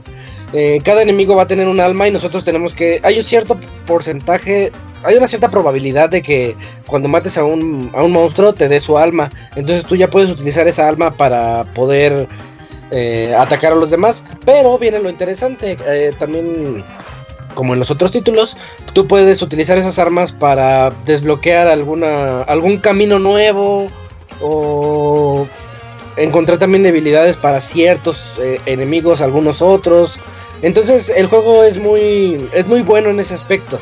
O sea, siempre, como que siempre sabes qué hacer o siempre tienes la pista. Porque, por ejemplo, al inicio le estás dando la vuelta al barco, porque va a ser un barquito con Miriam. Y, y te encuentras un, un cañón por ahí apuntando hacia una pared. Resulta que encuentras el alma de un demonio que te permite prenderle fuego a la mecha y disparas al cañón y encuentras que hay un, camino ahí, eh, pues ni tan oculto, porque sí está un poquito obvio. Pero el juego está lleno de eso. El juego está lleno de que en la zona donde puedes encontrar el alma, pues dices, ahí hay algo, yo sé que ahí hay, algo como sospechoso. Y resulta que sí, que cuando obtienes el alma ya puedes abrir ese nuevo camino. Pero es muy ingenioso. bueno, yo siento que... Eh, no sé si recordarán nuestros escuchas de aquella época cuando jugábamos Symphony of the Night, que pues Symphony of the Night tiene como diferentes rutas y hay rutas que eran como de voz a voz que tenías que decir, oye, ya encontraste las catacumbas o oye, ya encontraste esta otra zona y dicen, no, ¿cómo le hiciste? Porque, porque así era en el 98, ¿no? Así era como nosotros platicábamos con nuestros amigos de juegos. Y en Bloodstained tiene eso. Y es muy bonito. O, será que ya jugué tantos Castlevanias que ya, ya sabía que así dije, ay, ¿a poco esta alma me sirve para ir a tal cuarto y, abrir ese nuevo camino? Y sí, efectivamente, entonces te hace sentir así como que, como que tú lo descubriste cuando es más que obvio. Pero es muy bonito, es muy bonito que el juego te lleve por esos caminos y que, y que te haga sentir eso, esa sensación. Eh, los cristales son tienen diferentes categorías. Nosotros podemos utilizarlos como eh, el convencional, así como para ataque. Eh, cristales, eh, las almas de, perdón, almas direccionales, almas pasivas, almas familiares. El clásico este, hada o demonio que viene ahí persiguiéndote, que va a ayudarte para vencer a los, a los enemigos.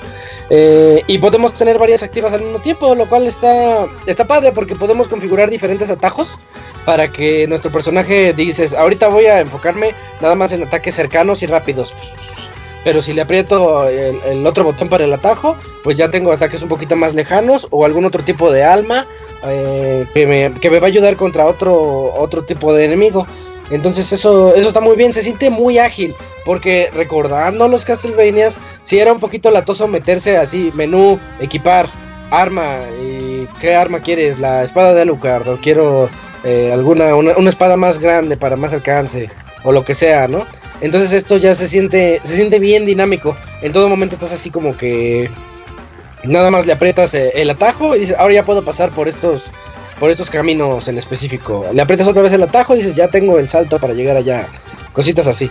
Eh, eso eso habla muy bien del juego. Eh, nosotros podemos decir que en los Metroidvanias los, mapas y los enemigos son como lo más importante de estos títulos. Y yo les puedo decir que Bloodstained cumple con los dos requisitos. Porque estamos hablando de que el mapa es de verdad de los mejores mapas que he visto en todos los Castlevanias. Porque ya lo, pongo así como en el, género. Eh, de hecho, a mí desde Symphony of the Night todos los mapas yo los veía así como, pues está bien, pero pues siento que podría mejorar. A, reserva de Order of Ecclesia, que me gustó muchísimo. Pero ese yo creo que es más por, por fanboy. Eh, pero yo siento que el mejor mapa, en lo personal, yo siento que Symphony of the Night es el mejor de todos los mapas. y Bloodstained, yo siento que está también a la par de lo que era Symphony of the Night en ese, en ese, en ese aspecto. Y, para mí esas son palabras ya muy, muy grandes. Es decir que que alcanzó eso. De repente se siente muy simple el- el- la exploración, porque hasta parece que estamos, estamos jugando un título muy lineal. Y eso es que ese es el, el inicio. En el inicio, las primeras dos, dos, tres horas, dices, está padre, pero está muy lineal, ya sé hacia dónde ir, ya sé qué hacer. Pues lo de siempre, ¿no? Ir explorando el castillo, pero no hay mucho que explorar.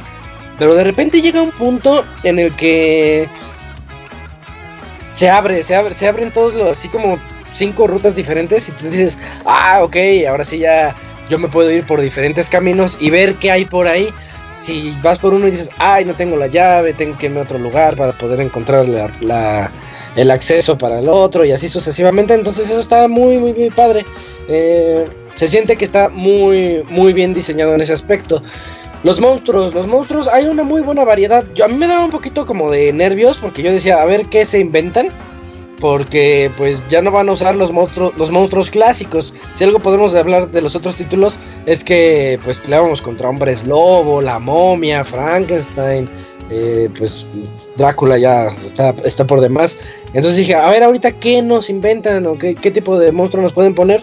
Y, y pues sí hay unos cuantos que digamos que se repiten. Es como si dijeras, ahora ya viene uno más grande pero de otro color. Y tú ya sabes que es más fuerte, ¿no? Que el rojo es más fuerte que el verde. O sea, sí, sí ocurre eso en Bloodstain y ocurre pues en algunas ocasiones. Pero de ahí en fuera todo, la, variedad de monstruos es muy buena, la estrategia con- contra cada uno también. Y yo creo que donde, donde más luce es contra los jefes, los jefes de zona. Son jefes muy característicos que tú, la verdad, tienes que encontrar una estrategia para vencerlos así muy bien planteada. Porque si no llegas con una, o si no encuentras la, la rutina que ellos tienen para atacarte, si no, no logras verla, te van a matar y te van a matar un montón de veces. E- con esto puedo hablar de que hay. La dificultad yo considero que está bastante adecuada. No es lo más difícil que existe, pero tampoco te lo, te lo regalan. Dices, está así como, como a la mitad. Y, y está muy padre. El juego aprovecha el 2.5D, ese ya, famoso término de 2.5D, que hace que se vea muy interesante. Porque tú vas corriendo, por ejemplo, en una torre vertical, en un cilindro vertical, y tú vas dándole como vueltas hacia la escalera. Pero en el título se ve como el efecto 3D así de que pues, vas subiendo en la, sobre la escalera y vas. Se ve la profundidad y todo eso. De hecho, hay, hay un par de jefes que te puedes pelear así contra ellos que salían en los trailers y, y que se, se ven se ven bien, se, se ven muy padres. Eh, ahorita sí, ah, quiero hacer un disclaimer. Eh, la versión de Switch eh, está. Hay mucha gente enojada con ellos porque tiene muchos bugs. No, desconozco si ahorita ya los hayan corregido. Pero al menos yo tuve la oportunidad de jugar en la versión de PC.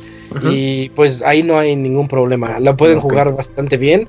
Y ay, ay, pues, yo no me encontré con nin- ningún error ahí. Por eso es que hablo también del título. Habrá quienes digan, no, es que es una basura, y no sé qué. Pero pues no sé qué versión hayan jugado. Porque también la vers- las versiones de PlayStation Creo que al tenían ahí. principio era porque bronquillas. al principio la de Switch sí como que tenía un downgrade gráfico o algo, pero ya luego lo pacharon como a los 3, 4 días, ¿no? Como la semana mucho. Mm, ya. Entonces ya, ya de estar ahí más o menos decente, ¿no? Yo Eh, supongo.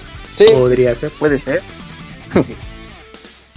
Sí, sí, sí. Y bueno, hablando ya de los errores del título, eh, tiene. pues, yo, yo le noté unos cuantos textos mal escritos, así como faltas de ortografía, que dices, ¡ay! ¿Qué onda? ¿Por qué, se, por qué se les fueron esas, co- esas cosas? Esos Pero. becarios. Ujú. Ándale, dijeron ahí, "Pa- pásame este texto ahí para el título. Pero. Eh, pero no bueno, para un traductor. Ahorita este becario nos ayuda. Ey, algo así fue lo que pasó, yo creo. Y a mí me pasó eh, en más de una ocasión que tú estás, pues estás como, co- ¿cómo le llaman eso? Grind-. Que estás matando a los, a los monstruos para que te suelten ítems, porque hay misiones secundarias. eh, estás como formando un pueblito que en donde la gente te puede pedir favores. Oye, necesito que me ayudes y consigas esto. Entonces ahí vas a buscar al, al monstruo que te puede dar ese ítem y lo estás mate y mate y mate para que te para tenerlo. Y luego es difícil que salgan y ya cuando salen lo vas a agarrar y el personaje pasas por encima y no lo agarras. Entonces eso como que para mí fue muy notorio, pero porque yo estaba nada más ahí este pues esperando a que soltaran el material y en más de una ocasión me pasó y sí está un poquito un poquito mo- molesto. Y pues es, es algo muy repentino. A mí me, pasó, la verdad, mm, unas cuatro, cinco veces. Pero cuatro o cinco veces le estoy hablando de muchas horas de juego que me dio. Entonces yo siento que se compensa. Además ha estado siendo parchado, entonces chance, ¿no? Yo le estoy hablando de un juego que jugué hace dos meses. Entonces ya seguramente ya, ya está pues un poquito mejor en ese aspecto. Eh, gráficamente yo siento que luce muy bien. Tiene muy buenos detalles en todos los escenarios. Está, eh, como el mapa está tan bonito y está tan bien diseñado, tú puedes ver cuando estás en, eh, en una zona así como de castillo, como en un, en un comedor así lujoso, bonito. Puedes ver cuando llegas hasta a una sección que parece pues la famosísima eh, biblioteca de, de Symphony of the Night. Pues aquí tiene también su biblioteca que dices, ah, se ve, se ve bonita. O sea, todas esas cosas se ven muy bien así gráficamente, cómo salen los enemigos luego de atrás, o, o en el barco, tú vas así en. En el eh, yo desconozco los términos de los barcos, pero creo que es la proa vas, vas arriba del barco y se ve cómo se van trepando los monstruos y, ves cómo saltan hacia ti para que pues vayas tú atacándolos allí conforme van lanzándose. Y todo eso está muy bien, o sea, gráficamente está padre. Y la música, la música está realizada por Michiro Yamane, que de hecho es una de las responsables de las de la música de Symphony of the Night. Entonces, aquí no hay pierde. Realmente, no yo siento que no tenemos aquí como la melodía eh, emblemática de Bloodstained Ritual of the Night. Pero todas las canciones son muy bonitas. O sea, te quedas así con ese ambiente eh, familiar. O sea, estás jugando algo que ya habías jugado antes. Pero a lo mejor es el Castlevania que nos hacía falta ya desde hace mucho tiempo. Tenía ya mucho tiempo que no salía un juego así. Y eso es lo que lo hace como tan especial y tan bonito. Que la verdad sí fue hecho con mucho amor por la saga. Pero con otro nombre. Esto es lo, es lo que tiene Ritual of the Night. Está, está muy padre. Realmente no trae nada nuevo el género. No, no hay nada nuevo en este título que tú digas, ay, esto es original. No, no, realmente. Pero todos los que, los que disfrutamos jugando los Castlevania 2D, los 2D del Symphony para acá, que estoy hablando desde como unos 8 títulos, eh, esto es lo que queríamos. Pues yo, yo digo, si ustedes apoyaron a Igarachi cuando solicitó el dinero en Kickstarter, o si ustedes veían así los videos y decían, pues a ver si es cierto, a ver si nos entrega algo, porque recuerdo que Camuy y yo decíamos, esos trailers se ven bien feos, se ven bien lentos, se ven como que el personaje no, no pertenece al escenario. O sea, como, si fuera un personaje así sobrepuesto. Y después salió Igarachi y dice, yo escucho Pixelania y ahí les va el nuevo tráiler 2.0 y nos mostró un tráiler muy, mucho, eh, muy mejorado, un trailer muy mejorado. Y, y, ahorita ya que pues ya tenemos el juego disponible para poderlo utilizar y disfrutar de él, eh, se nota, se nota ese cariño y que sí le, le invirtieron buenas horas para que el juego fuera muy ágil. Eh, tiene una, una, jugabilidad demasiado bien realizada para, pues para los Metroidvanias. O sea, no es nada nuevo, pero lo que hace lo hace de una manera excelente. Mm, y, bueno, a grandes rasgos es eso. ¿Qué pasó, muy? Ah, bueno, bueno, no, no, bueno. bueno. Ah. ¿Qué, pasó, ¿Qué pasó, Cams? ¿No? ¿Nadie? Es que te escuché que, que iban a decir algo. No, bueno. Ay, perdón, Isaac. bueno, aprovechando entonces. Bueno, pero en general el juego, eh, bueno, resultó ser bastante competente, ¿no? De, y el desempeño funciona bien como estabas mencionando. Entonces creo que la versión, digamos, menos afortunada de momento eh, sería la, la, de Switch. Entonces, PC, Play 4, sin problema, ¿no? Sí, esta reseña fue hecha en PC, y, pero sí, pues fue noticia como en todo Twitter de que se empezaron a quejar de que, ah, el Switch está bien feo y todo. Me puse a ver videos de cómo se veía y sí, está el downgrade muy... Ahí medio, medio feo, sí. Ok. Y, y, no es, ese no es solo el problema, sino que creo que también tiene problemas como de lag, de que vas corriendo y se mm. tarda, tiene input lag, y no, pues no, ahí ya no le invirtieron mucho tiempo, pero como dice Moy, pues ya parchado, en una de esas queda. Y pues yo diría que más que competente, la verdad es un juego que yo lo empecé así como con, con ganas, porque tenía ganas de jugarlo, pero dije, a ver qué tal, ¿no? Estaba un poquito reacio a la idea. Llevaba ya unas 2-3 horas y dije, no, esto, esto es para mí, que me gustan los Metroidvanias. ¿Tú, crees que eh, Bloodstain pueda, o sea, con este juego pueda como que crear una serie? regresar así como tantos juegos de 3DS Advance y todo eso. Ojalá, ojalá. Yo creo, yo tiene, tiene todo el potencial. Desde que me mostraron el de. Ay, ¿Cómo se llama el anterior? Curse, of, the Moon. Desde que me mostraron Curse of the Moon y dije, órale, porque. Porque Curse of the Moon no es un pretexto nada más así del jueguito, tiene una buena historia. Tiene una historia bien interesante cuando ya lo, lo completas y dices, ah, entonces esto se va a ligar a Ritual of the Night. Y ya en Ritual of the Night ves lo que continúa y qué onda con, con eso que pasó. Dices, ah, pues está bien. Y como es el pretexto del el loco que quiere revivir a un demonio, ese pretexto lo puedes usar infinita cantidad de veces.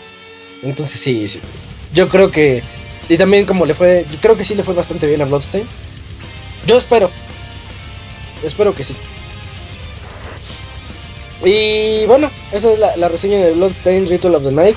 Eh, ahí haciendo un poquito de memoria porque me lo acabé hace dos meses, pero ahí está el título.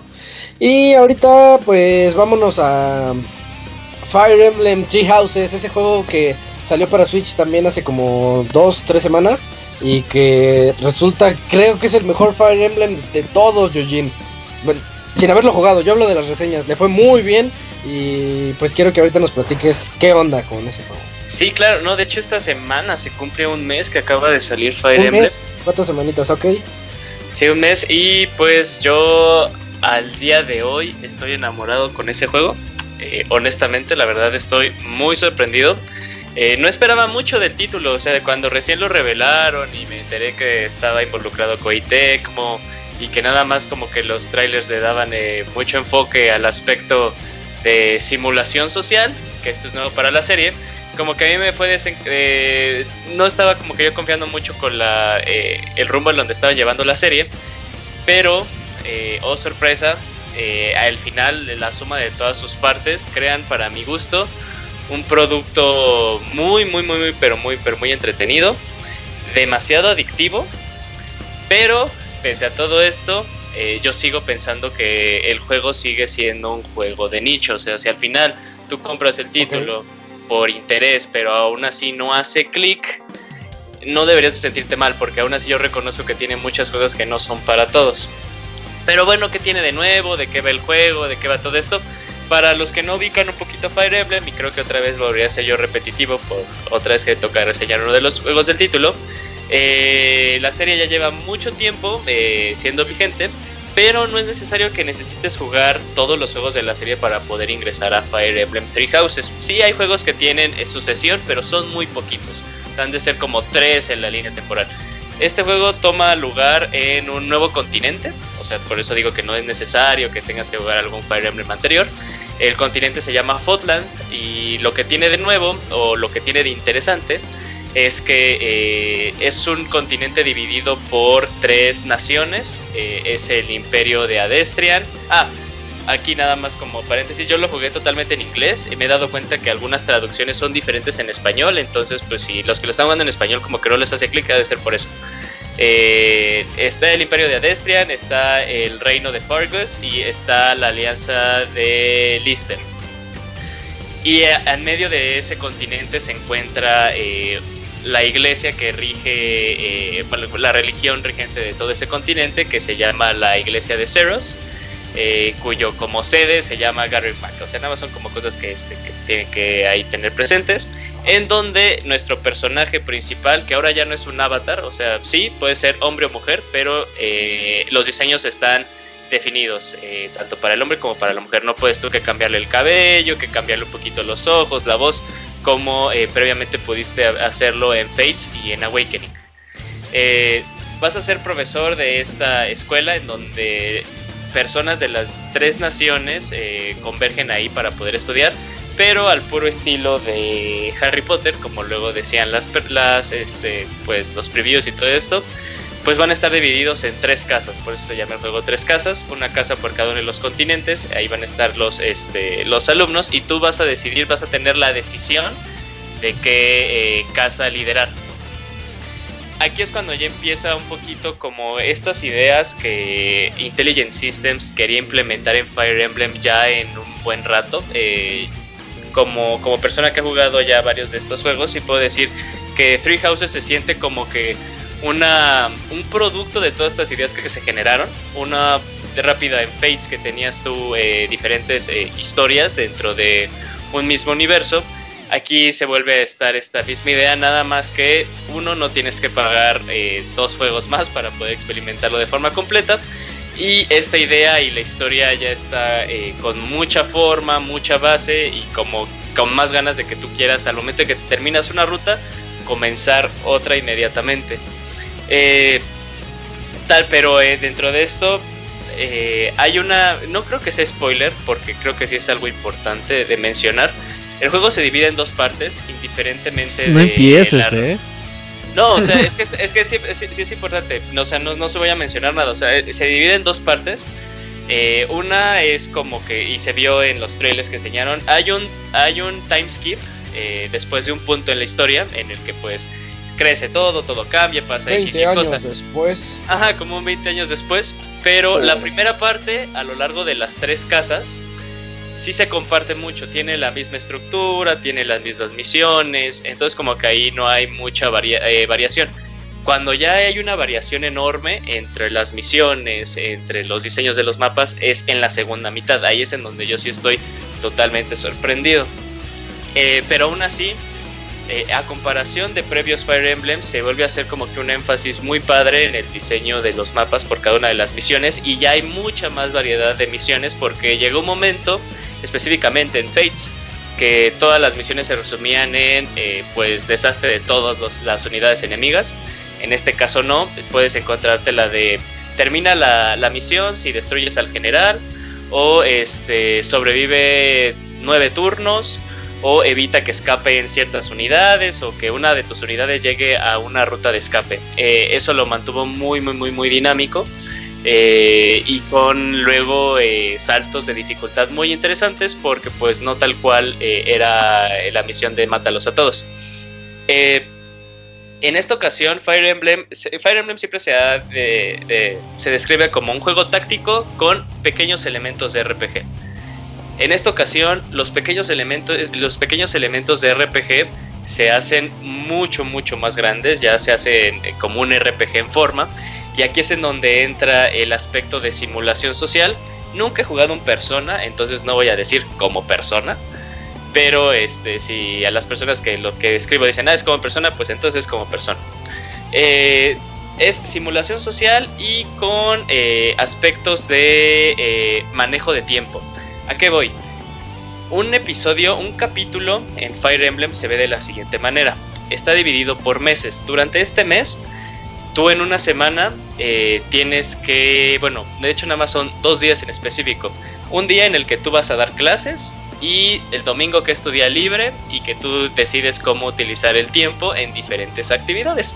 Suena, suena muy gracioso, sí, sí lo es, suena así como de, ay, qué diversión tienen eso, pero ahí es ese, ese es como que el gancho en el que los aspectos que le dan al juego eh, esa adicción entran en juego. Entonces, ¿por qué, eh, ¿por qué comento esto y de que esto es lo que da en pie a que el aspecto RPG se haga muy grande? En esta ocasión, nosotros vamos a tener la total libertad de hacer a cualquier unidad que nosotros tengamos lo que nosotros queremos que sea. Eh, en Fire Emblem estaba muy, muy, muy, muy eh, presente eh, de que pues te daban una unidad nueva o tenías tú a tu Lord, que era el, protagonista de, la historia.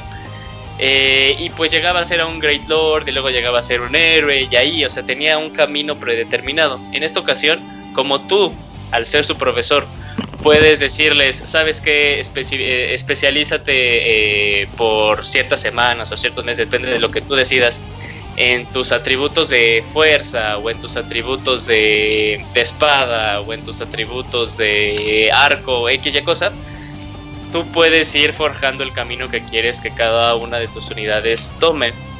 Si bien también el juego te ofrece, si, si eso no es parte de algo que te interese, el juego eh, te da por default como los caminos que él cree que cada unidad debería de llevar y te puedes pasar como que ese manejo de tú mejorar algunas de las habilidades.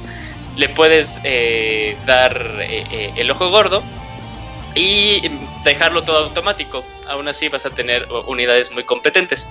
Eh, aquí es en donde yo también eh, pienso que el aspecto táctico deja de estar solo en las misiones y pasa a estar al momento de lo que tú quieras decidir hacer tus unidades. Eh, y ya cuando tú encuentres el, grupo que más, el equipo que, que, más sea compatible con tu modo de juego, pues ya te vas a querer quedar con ese. Eh, ahí te da mucha libertad del juego. Eso es como que los días de clase. Luego, ¿qué pasa con los días libres? En los días libres, eh, para, que tus, para que tus alumnos puedan eh, seguir tus lecciones, tienen una barrita de este de qué tan de qué tan motivados están. Y para que suba esa barra, pues tú los tienes que, que invitar a comer, o que escuchar, o que canten en la ópera, o invitarles al té eh, es que ahorita que lo, que lo estoy diciendo suena como que medio, medio ridículo. Pero este, pero esas son las cosas que pasan para que tú puedas subir esa barra. Suena bien entretenido. Ajá, o sea, te digo, o sea, esto que estoy escribiendo es lo que yo veía y decía, no mames, ¿qué está pasando con la serie? Pero es al final lo que me hacía e, ese gancho de, ok, ahora, eh, porque al final todo esto converge en, en la libertad que le da al jugador de llevar o de armar el ejército que él quiere armar en realidad. Entonces, este, ya luego te das cuenta que cuando ya le vas agarrando al modo de poder optimizar tu tiempo, porque al final todo esto lleva a una optimización del tiempo, eh, ya todo en realidad empieza a ser muy rápido, porque también no son cosas que te lleven demasiado tiempo, porque las puedes adelantar con nada, o sea, puedes tú que te valga eh, la animación que está pasando, entonces, este, también no es como de, ok, me estoy quedando con este como los juegos de novelas gráficas, que yo no lo soporto personalmente. Eh, pero eso no se queda, eh, el juego no comete como que esa, eh, no voy a decir falta porque hay personas que les gusta, pero esa para mí es una gran falta porque no me, no me llama la atención ninguno de esos tipos de juegos. esto, se esto se traduce a que algo que no me gustaba mucho de las series era que tú avanzabas en la historia y en algún momento avanzado de la historia te llegaba una unidad muy poderosa, más poderosa de las que tú tenías hasta ahorita, y entonces obviamente le quitaba ese lugar a como que un equipo que tú ya tenías bien forjado y obviamente querías explotar pues esta unidad toda poderosa que te habían dado. Eh, en esta ocasión, pues sí, tal cual tus alumnos, pues como tú los estás forjando desde un inicio, pues van a ser como que esas unidades que tú quieres que sean y eso también da eh, otro de los aspectos muy importantes de la serie, que son las relaciones que tú puedes ver que tienen tus personajes entre ellos mismos. Como tal cual, los primeros que tienes, que va a ser lo más seguro que sean los últimos con los que termines una historia, eh, pues como que sí empiezas a, a, ver cómo van creciendo como personas, porque sí se ve, cada uno de los personajes tiene un arco argumental muy importante, porque como lo comenté, luego llega un momento en el que es así de 20 años después y obviamente pues ya no son los moquitos que tenías en un inicio y ya son personas mucho más maduras, entonces vas viendo cómo se cierran pues esos círculos y es muy padre. Eh, e-, es muy padre ver cómo cierra todo, todo esto y que pues al final se traduce a qué tan fuerte es la unidad en el campo de batalla. Ahora sí, otras cosas ya, ya hablando como del, del gameplay de este, del juego táctico, pasan unas cosas muy interesantes. El juego eh, agarra el famosísimo triángulo de armas que, tenía la serie. Para los que no saben, es que era un juego tal cual de piedra, papel o tijeras, en el que era eh, espada, le gana, si no muy, eh, tú dime si estoy bien o estoy mal, según yo es espada, le gana a hacha, hacha que las, unidades, las unidades con armaduras o con mucha defensa física son débiles contra la magia, eso sigue persistiendo. Eh, entonces las artes de combate van a ser eh, usadas en situaciones específicas, como había dado el ejemplo, puede ser que las espadas nunca han sido fuertes contra unidades eh, armadas, acaso que sea una espada mágica, este, pero cualquier otra espada, si, lo, si utilizas ese, ataque, ese arte de combate, va a poder hacerle mucho daño a una unidad en la que supuestamente con el triángulo famoso no debería de hacerle daño. Pero eh, esto te va, eh, el costo es de que se gasta, eh, bueno, toma más número de gasto del arma, entonces se te puede romper mucho, mucho más rápido. espérense, déjenme ver mis notitas que había visto. Acordeón, ah, acordeón. Sí, el acordeón, el acordeón. Es que el juego es, el juego es enorme, la verdad. Sí, es enorme. me imagino. Eh, otra de las cosas que, que, retoma del proyecto justo anterior que había, que había trabajado Intelligent Systems, que era Fire Emblem eh, Echoes. Eh, en Echoes había una mecánica que, que era este, las manecillas de Mila, que regresaban este, el tiempo en el turno. En, este, en esta ocasión regresa esa misma, esa misma mecánica, ahora se llama el pulso divino, en el que tú en cualquier momento vas a poder regresar una cantidad, un, número limitado de pasos en, el tiempo. Y esto, esto me gusta mucho porque ya era muy clásico y sí me ha pasado. Y es algo que mientras más grande me hago, menos me gustan los juegos tácticos que me gustan mucho. Que luego metes la pata, pasa algo. Y, pues tienes que repetir el mapa, ¿no? Y más como en un juego que Fire Emblem que es, existe la, la muerte permanente eh, pues luego hay misiones que honestamente te llegan a tomar un poco más de una hora. Entonces que ya lleves algo avanzado, unos 40 minutos y que tengas que repetirlo, ya a mi edad, ya sí es como que un poquito de exageración. Obviamente el uso sigue, sigue siendo este sigue siendo opcional. Si, lo, si tú lo decides utilizar adelante. Si no si quieres seguir teniendo esa experiencia clásica siempre vas a tener tú la este la, la opción de usarlo. Pero a mí me gusta mucho que regrese eh, y porque ahora, bueno, hay como que hay un ir y venir, porque si se muere tu unidad, tu, tu avatar, eh, el personaje principal, pues aún así lo puedes utilizar en otras ocasiones. Se te, moría el bueno y pues ya era game over, no importaba. Pero, pero regresa y luego aparte porque el juego abusa luego como de, de, lo, de lo injusto que puede ser. Entonces tú tienes ya tu plan bien armado, tus unidades en super orden y toda la cosa y llegan refuerzos, pero aparte son refuerzos que se pueden mover en ese mismo turno y te puede romper todo. O sea, porque tú decías, oye, güey, o sea, ni en ningún momento de la misión me dijiste que esto iba a pasar. Pero bueno, esos son como que, este, luego injusticias que pasan en todos los juegos. Eh, ahora nada más ya para cerrar. Eh, el juego me parece excelente. Eh, yo estoy totalmente encantado con este juego. Yo pensaba, honestamente, que iba a terminar una ruta y nada más iba a ver, o sea, qué pasaba con el... Ah, el juego tiene Game Plus y yo creo que es algo también muy importante porque para mi gusto lo maneja muy bien. Porque todo lo que tú ya venías trabajando en tu file anterior, eh, no todo se va a venir contigo, pero como ya tienes la experiencia de cómo manejar el tiempo y vas a poder tú eh, rápidamente decir que quieres ser eh, profesor de nivel ya muy avanzado, porque cada profesor de nivel, mientras como profesor subes de nivel, tú vas a tener más usos, o, ¿cómo decirlo? Así como más cantidad de usos para, uno, enseñarle a tus alumnos y dos, para decidir qué haces en los días libres, porque tenías número, cantidad, un número limitado de acciones que podías hacer en, este, en estas ocasiones. Entonces al inicio comienzas como con dos lecciones para dos unidades, las que tú, las que tú quieras, y nada más puedes utilizar una actividad eh, en tu día libre. Ya cuando vas evolucionando como profesor, este número se te va haciendo mucho más grande. Entonces, cuando inicias un file nuevo y tú puedes ya obviamente eh, poner el profesor, el nivel de profesor que tenías en tu file anterior, pues esto ya se hace mucho más rápido e incluso pues ya puedes ir a empezar a jugando y puedes empezar a jugar con unidades o a reclutar a alumnos de otras casas y ya después decir, ok, me llamó mucho la atención este personaje, quiero ver cómo se juega. Y, y, yo al inicio, o sea, yo pensaba que ahí me iba a quedar y decir, ok, así como que se maneja el, el, Game Plus.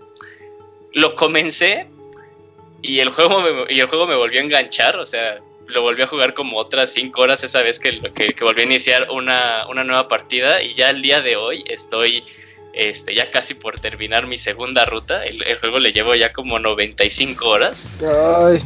O sea, eh, yo, Isaac, honestamente estoy yo impresionado, impresionado de, que incluso que ya cuando ya lo había terminado, y me ha pasado con juegos que yo digo, ah, ya lo terminé, me gustaría empezarlo, pero pues, eh, ya lo terminé. Me pasa a mí con casi todos. Ajá, y en esta ocasión que lo terminé, me sentí satisfecho porque el juego lo acabé como unas 75 horas, mi primera ruta. Eh, y que aún así lo volviera a iniciar y que el juego me volviera a enganchar, sí me quedé de, güey, no mames, o sea, y sí me veo terminando las, eh, las rutas posibles que tenga el juego. Eh, de hecho, hasta como que me quiero esperar para que desbloqueen el, el, modo lunático. Ah, porque también fue mi primer Fire Emblem que decidí iniciarlo en hard. Generalmente los inicio normal y luego veo cómo está en hard. Ajá, pero yo, sí decidí eh, iniciarlo en hard, todo clásico. Sí es un Fire de los Fire Emblems más sencillos que hay. Eh, pero luego sí, sí tiene este, saltos de dificultad muy, muy interesantes. Más que nada en tu primer, eh, en tu primera, este, en tu primera corrida. Porque, pues, en lo que vas agarrando un poquito la onda, las mecánicas, que, este, que te empiezas a sentir cómodo con las nuevas cosas que te, que te presenta el juego, pues sí empieza a ser un poquito difícil, pero ya la segunda ya todo lo empieza a ser mucho más rápido, o sea, incluso ni siquiera llevo, sí, como la mitad de tiempo y ya la mitad de tiempo ya estoy como en la segunda parte de una segunda historia. Es porque uno, pues ya aprendí cómo optimizar el tiempo, lo que tengo que hacer cuando no son las eh, misiones de pelea. Este, dos, como que ya tengo una, una idea muy general de cómo yo quiero mi, eh, mi ejército e incluso voy experimentando yo con otros personajes, personajes que en una primera eh, situación yo las tenía como una clase en específico, en una segunda digo, bueno, ¿y qué pasa si a una persona que en realidad se especializaba en la espada, que yo lo hacía al final un Swordmaster, ¿qué pasa si ahora yo lo hago un mago? ¿O qué pasa si ahora yo lo hago una unidad alada? Y eso es lo que me mantiene, porque al final, la primera vez lo jugué yo por la historia, porque la historia aparte se me hizo buena. La segunda vez lo estoy jugando más que nada como juego de este juego táctico, o sea, la historia como que me empieza a valer un poquito, le empiezo a dar ya a muy rápido, algo muy raro en mí, porque quiero yo irme rápido a las batallas, porque quiero ver qué pasa con este con las unidades que yo acabo que, yo acabo de cambiarles su ruta, que en vez de que sean arqueros, quiero que ahora sean este eh, pues paladines y eso es lo que a mí me tiene enganchadísimo y hace que yo adore este juego pero que no lo considero un juego perfecto. O sea, por ejemplo, a Mario sí dije 100, este juego sin pedo, 100. Este juego reconozco que tiene este, errores, pero a mí me tiene encantado. Me tiene encantado Fire Emblem Three Houses. Perfecto.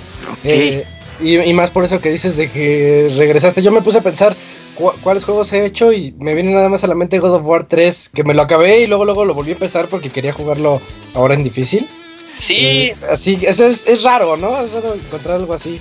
Sí, es más, o sea, yo, yo decía, de hecho, o sea, me tardé como que casi un mes en terminar mi primera ruta. eh, yo quería terminármelo un poquito antes porque dije, ah, va a salir Oninaki, un juego que le traía como que ganas.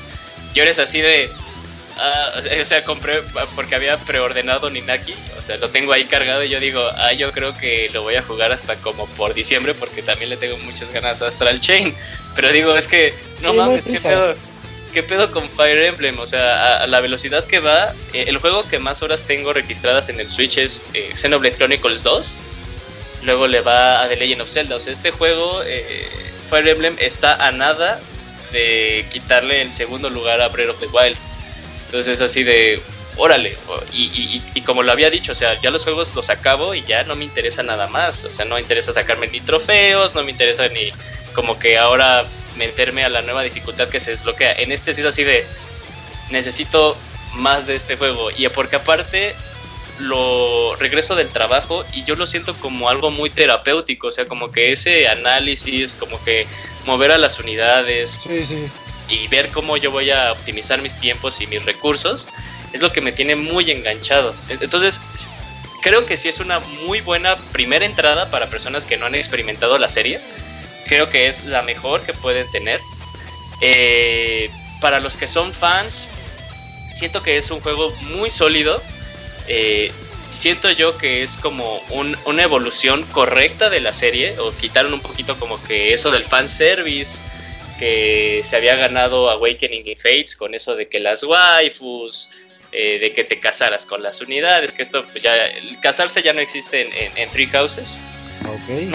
Este. Así no. O sea, pero sí hay, sí hay diseños de personajes que son material de waifu, loco ni así hay por si, por si eso como que te quedaba la duda, o sea, sí hay, sí hay calidad de ah, ahí. Pero pues luego este era algo como que a los fans, porque dicen que los fans, los verdaderos fans de Fire Emblem odian Fire Emblem. Entonces pues sacan algo nuevo y como que lo odian. A mí me gustaba mucho, me gustó mucho Awakening, me gustó mucho Fates, me encantó Echoes. Estoy enamorado de Three Houses, a mí me parece una entrega muy sólida. Si tienen chance de, este, de probarlo, pues pruébenlo. No creo, no sé si sea el mejor Fire Emblem, la verdad. Solo sé que a mí me encantó el juego. Eh, suficiente, suficiente para los fanáticos de este tipo de juegos. Y como lo dijiste al inicio, eh, por más que te haya gustado, Julio, eh, hay como que no es para todos, ¿no? Yo siento Sí. que es un título que yo, yo le traigo muchas ganas, pero sé que no me va a gustar, entonces por eso no lo he comprado. Digo, es que ya sé que no es para mí. Sí, o sea, sí tienes, sigo pensando que tiene sus barreras muy bien planteadas. O sea, si la verdad a ti no te late nada que ver con cosas eh, un poquito como tirándole a lo anime, que así ni siquiera, ni siquiera empezó la serie. ¿Te acuerdas que le, entré, le entré a los de 3DS a uno y, y no? Sí, le intentaste entrar a, a- a Conquest. A Conquest era así. Ajá. Y- Tengo los tres, pero no, ninguno me, no me atrapó.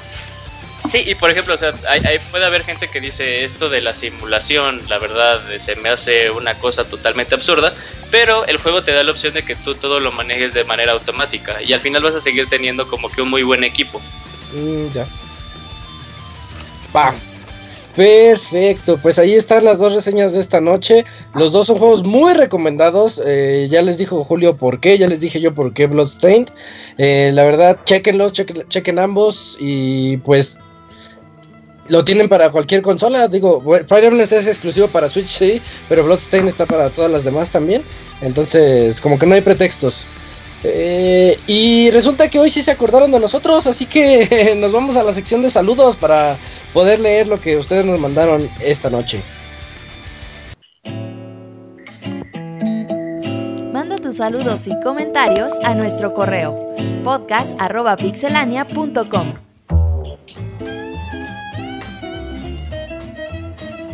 Bueno, primero que nada, les quiero decir que eh, pues el Pastra duró un podcast.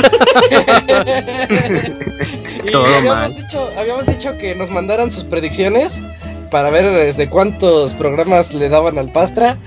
Y pues nadie la mandó, entonces pues no se llevaron el premio que teníamos por ahí guardado para ustedes. Eh, y tenemos Switch como- Line. Sí, era, era- era un Nintendo Switch de los nuevos. Uf. Ya, ni modo, se lo tendremos que arreglar ahí al Kamui. Eh, pues yo creo que comenzamos, ¿no, Cams? No sé si tengas por ahí los correos, porque Sí. mi, mi Hotmail no abre. Ok, mira, el primer Soul, correo es de Soul. Jesse Sandoval. Y dice así. Hola nuevamente. Hola de nuevo, mis Pix amigos. Me da gusto que ya vuelvan a los Pix Podcast regulares. Además de que me gustó muchísimo el especial de Sekiro. Y bueno, ando emo- emocio- eh, me ando emocionando porque el juego de Pokémon Masters para Android e iOS sale el próximo 29 de agosto. Aunque eh, sigo esperando con muchas más ganas Mario Kart Tour. Me gustaría saber su opinión acerca del juego Genshin Impact. Eh, como saben, este juego eh, ha generado mucha controversia ya que es muy parecido a, a Zelda Breath of the Wild eh, de Switch. Ya imagino a Master Kira y Kensuo sacando su máximo enojo de fanboys y areneros. ¿Qué opinan de ese juego chino? Que sí es Eso no chino. lo conozco. ¿De cuál? Ese no lo conozco. Se ve igualito, el, que- el juego que se ve igualito a Breath of the Wild de, De PlayStation. Mona china. Ajá. Pero no. no es de, no es de, bueno, sí es para PlayStation, pero sí es chino tal cual. Sí, sí es chino. O sea, es va a salir allá y ya. Pues ya, si te vas a enojar porque los chinos copian algo, güey, pues no mames. Uy, No, no, te mueres a los dos sí, días del coraje. Sí, no, pues no.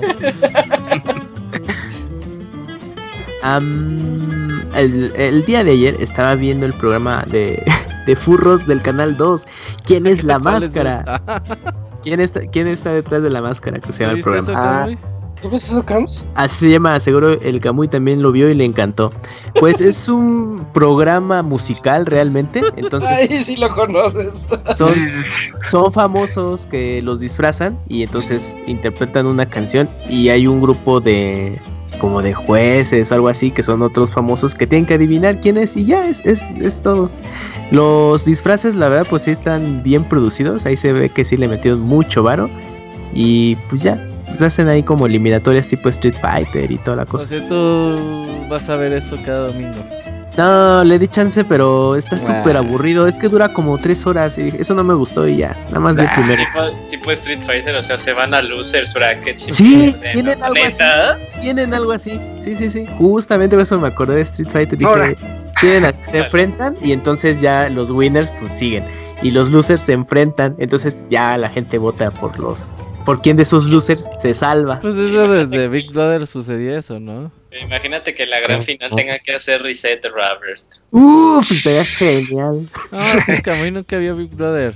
Oye, entonces, Sí, ¿cómo pero ibas Big a Brother ver VIP era el Masterchef mejor. o la máscara? Brother VIP. No, fíjate que Masterchef me gustaba, pero esta última temporada ya tiró para el monte, ya está eh, despeñando muy cañón y me aburrió. Y este programa de la máscara, nada más vi el primero y ya dije, ya con eso. No hay nada que ver los domingos. Sí, no, mejor, pues ahí sí tienen Netflix, y no, pues chequen qué hay. Sí. apar- aparte, aparte me andaba echando unos nachos con mayonesa de aguacate. Ah, y encima pedazos de jamón y queso de puerco con chiles jalapeños en rodajas. Güey, ¿por qué la banda le gusta echarle de toda la comida, güey? O sea, entre más tenga, güey, no sabe Ya nada. no sabe ¿no? nada. ¿Se Sí, ubican ya no los. Subways que a la gente que dice con todo? Y le echan así un chingo de cosas Hola, y así, güey, ¿a qué te sabe? Pero, eh, ¿estás, estás de Aderezos. acuerdo, ¿estás de acuerdo que eso es muy mexicano? Pues no sé, güey. No, Sí. también es gringo. Mm, Bueno, es, es, es- es- Sí. es como mexicano gringo, ¿no? Sí. Ameramexa. Amexa. No, pero es como cuando dice, cuando, ajá, que dicen, es que si no le pones salsa no sabe la comida. Ah, Y- Sí, no, no pero no mames, o sea, la gente le echa de todo, güey. Como ocho salsas distintas aderezos al sot, güey. Y así, Ah, güey, ¿a no, qué te sabe no. al final, güey? No mames. Sí. Ah, combinado ahí. O sea, la Eh. pinche pechuguita de pollo que le echan, güey. Yo Ajá, ya no sabe eso, güey. ya no sabe nada de eso. Bueno, ya para despedirme, que el señor Soniditos me mande un saludo con voz de AMLO. Que pasen muy buenas noches, pixecuates. Saludos, Jesse, porque ahora ya en su informe habla muy rápido. Yo creo que hace eso para desesperarlos más, güey. En las Es mañanas. que en la mañanera, oye, pues va carburando 6 de la mañana, no, está cañón. Yo creo es que de- ese de viejito seis es como tú, güey. Que se levanta a las 3 de la mañana. Sí, No, yo creo que él se debe levantar como a las Peña. Le manda ¿Qué WhatsApp. Le manda- le manda WhatsApp. Hola Peña. Peña en la fiesta. que Oye, espérate, yo voy terminando mi día. Órale. Y le va a decir, oye, pues el día empieza de 6 a 7. Ey, Pero bueno, ese Ah, has de tener también hay otro amigo que les dice, hey, ¿qué te pasa? ¿Cómo, cómo, cómo dices así de mensajes a partir de las 8 de la mañana? Ah, sí, es que luego ves al chavita japonés mandando mensajes a las 2 de la mañana. Ya escuché el Ah, podcast, sí. ya les dan mis comentarios. Y, y el, y el dormidos, güey, no mames, ya que. también lo viene respondiéndole. A las 4 de la mañana. Pues ahí está. Ya, Ya El correo. el primer correo de Jesús Sandoval. Muchas gracias por, por escribirnos. Eh, Eugene, tú que, tú que ya te vas temprano, siempre pues, acompáñanos con esto. Sí, va, eh, el siguiente es de Mauricio Garduño. Ese, pero sí. Eh, y dice, saludos. Hola a todos. Saludos. Después de mucho tiempo les vuelvo a escribir. Esta vez lo hago bajo amenaza de que pueden suspender los saludos si no reciben más. Lo único que les quería preguntar era si sabían qué pasó entre Carlos Ghostbusters Región 4 contra Alfredo Pito Chico Adame. Uf, a ver, ahí están los dos expertos del tema Robert. Pues es ¿Qué que me agarraron descuidado porque yo cuando fui al Evo me fui esperando pelea y regresé y ya no había nada, güey, ¿qué pedo? Se canceló, Mira, se canceló. Está está súper cancelada esa madre. O sea, ya no ni al, ya ni el al pinche Alfredo Dame ya no ya ves que salía todos los días en cuatro programas diferentes a decir la Sí. misma mamada, güey. Eh, Sí, el mamarracho. o ya sea, no salió de eso. ya Pues que en se uno de esos- el script, güey. En uno de esos Y ya programas no, ya no salía ni en un programa ni nada. Después de, de la Estoy supuesta cancelación, eh, yo lo vi en un programa de espectáculos que se llama De, de Poca Madre. ¿Y No, por qué no cierto, se, llama, pasaste el link, se llama De Primera Mano, creo el programa. Y entonces es que luego nos pasan, nos pasan un link que es así de la razón de todo el conflicto. Pinche video No, de 40 Media hora. minutos. Ah, sí, no, se emociona. Bueno, el último que yo vi y que declaró Alfredo Adame es que ya le estaba ahí eh, levantando cosas de, de que según ya era asesino y, y que tenía un mitote bien grande y que la casa de cañitas eh, se la había adjudicado a la fuerza. Y bueno, un rollo ahí, vete a saber si es cierto o no. Bueno, qué tan cierto no sea. Pero ya, ya estaban en, en otro en otro tema, ¿eh? Ya dijo a- Adame, no, yo la pelea, pues si se hace, órale, no, pero yo quiero declarar que este señor es esto, esto, esto, esto, esto. Y hasta le preguntan, pero es que el Adame sí se pone así bien intenso. Y le dicen, oye, oye, Alfredo, pero no tienes miedo. No, qué pinches miedo voy a tener. No, ese pinche marrano. Y así. Yo dije, no, pues pues es eso siempre lo he dicho. ¿Cuál es la novedad ahí? De que la pelea, según para él, es de si se hace, órale. Pero pues el problema es el otro señor. Y el Adame ahora ya le está atacando con el levantarle ahí eh, el- acusaciones de que según es un asesino o que Entonces, ¿quién mandó a hacer. pues? El uno dice que- Carlos Trejo. Carlos Trejo en Ah, teoría. Porque Adame está dispuesto diciendo, órale, sí, el que se echó para atrás fue él. O sea, Carlos Trejo dice que Adame y Adame dice que Trejo. Ajá. Ah, par de putos, güey. Sí, Pero a deberían parece encerrarlos que- en una casa que- con botellas de agua y que se agarren a botellas. Ajá. Bueno, señor. güey. Fue el último que Es que le hace loco y solo así se hacen daño, güey. Sí, solamente así. Ajá, Mañana. solo así se cortan. Ahí está. No, no, pues sí, quedó mucho de ver. En eso Eh, va. Oye, Dakuni, ¿puedes leer correos? ¿Sabes leer? Sí, o sea, si tengo abierto el correo, sí, no sé si te refieres a otra cosa. Es que, es, es que estás en una situación no óptima para leer correos, entonces yo decía, ¿sí puedes o no puedes? Está, a una mano en Locuni, ¿no? Está acá Pero sí, sí aplicando la puedo, de sí una mano, pues a ver, vas, vas, Dakuni. A ver, eh, es uno que reenviaron de Hopper, Sí, algo así. Hopper, Hopper. Ajá, ahí voy. Dice, hola equipo de Pixelania, soy Hopper y les Hola. escribo para saber tu opinión sobre el videojuego Blinks, The Time Sweeper. Si es que no lo conocen o no lo han jugado, está en la tienda de Xbox por 200 pesos y es 100% recomendable. Eh, ¿Alguno de ustedes lo conoce? Yo no lo había escuchado. Es de un Eh, gatito. Creo que fue de la primera, no sé, de juegos de De Xbox, ¿no? Xbox, Sí. pero sí fue como de la época temprana cuando todavía estaban intentando Estamos hablando del 2002. sacar 2002. como plataformeros y cosas así. Y que había algunos pocos juegos de ese estilo. Obviamente, pues ya luego Microsoft se dio cuenta de que, pues no, que la gente quería sus Madden y sus FIFA y sus Halos. Pero. Está bonito. eh, o sea, no es malo, pero así no es muy. O sea, como que no tiene nada a resaltar hasta donde tengo entendido. Mi, mi hermano era muy fan de él. Eso estar tal vez ¿De qué, qué, qué género es? ¿Plataformas o qué es? Eh, plataformero. Plataformeo y Llamemos Spyro. Oh, ya. como Spyro, más o menos. Y que usa, bueno, elementos del tiempo. Y yo me acuerdo que ese juego, en lo técnico, era de los primeros juegos de Xbox original. Que utilizaba el disco duro porque hacía creo, como un respaldo que Ah, permitía. Sí, que permitía que el gameplay, eh, estas tomas de, del tiempo funcionaran adecuadamente. Una cosa así. Hay un, un dato técnico que era con lo que resaltaba Blinks. Y el- Oh, sí. Y el, bueno, tiene secuela aparte. Y el director de, bueno, de este primer juego trabajó en Sega. Él estuvo en Fantasy Star, Star el primerito. Es que el Mira Xbox nada 1 más. es un Rincas 2, tal cual. Yo, Y, lo, des- yo lo tengo en físico, lo voy a vender y me voy a hacer rico. y posteriormente, después de Blinks, estuvo a cargo de los Yoshi Universal Gravitation. ¿Se acuerdan de ese? No. Y de No, Yoshi's Island no, de 10. no. Bueno, Yoshi's Island de 10 sí, lo, lo- lo ubican. Oye, ¿el Yoshi Island de 10 está chido o no está chido? Es el Eh, de. A creo que los bebés. Cuatro bebés, ¿no? eh. No, Pues no está- chido. Yo lo conseguí ya muy chido. tarde y ya no tuve chance de jugarlo. ¿Sabes cuál estaba chido? El de la princesita Peach. Super Princess Peach. Donde ¿no? se enojaba, de todo Sí. sexista el juego y tenía cambios hormonales de repente. Juego está bueno. Está- estaba bueno, sí. 10, sí. Pero ahorita ya también es raro, ¿eh? De conseguir, ya se cotizó ese juego. Ey, también lo Porque es conseguí el- ya muy tarde. Es el único juego donde Peach es protagonista. Protagonista, sí. Es cierto, ahí está Mario 2. Pero no es coprotagonista. sí. ah, no bueno, bueno. Ah, estuvo qué hule. Además, Mario 2 no existe, güey.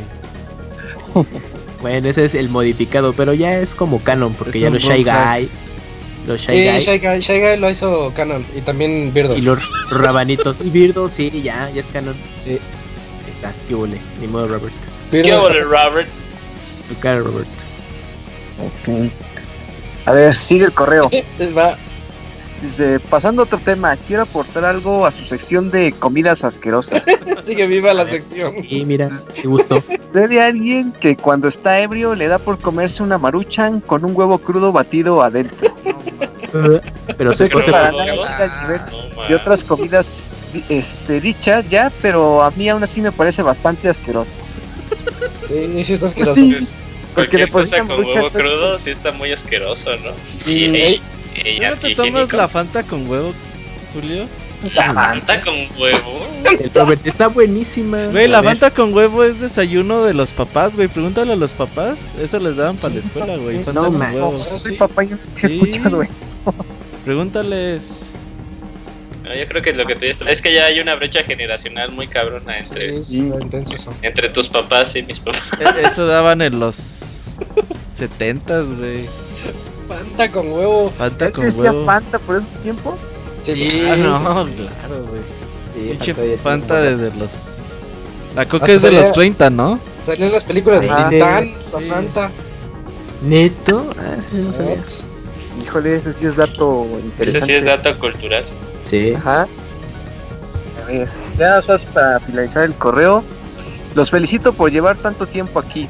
A pesar de que los conocí hace tan solo unos meses, ya me escuché mucho de sus podcasts. Ustedes son el medio por el que me mantengo informado últimamente respecto al mundo de los videojuegos.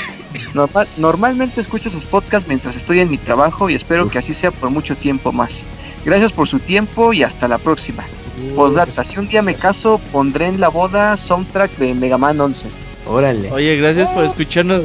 Todos aquellos que nos escuchen en el trabajo, que yo sé que son varios, pongan unas bocinitas y pónganlo a todo volumen. Eh, sí, un saludo a las señoras del amigo Sirius. Sí, sí, sí. Nada más para dar el dato exacto de Fanta, el refresco es de No los, nos interesa. es de los papá. 40 a 79 años. Ya nos No. queremos ir a dormir. Ya ves, Ya- le echas huevita a la Fanta. El otro año sale el 80 aniversario. Uf, edición especial. Sí, sí. Sabores nuevos. Sabor Tintán. Saborcita. Sería bueno, ¿no? Eh, está. bueno, Güey, yo la eh, que extraño es la de Durazno. ¿Cuál? Durazno. Ay, Fanta. ¿Había Fanta de durazno?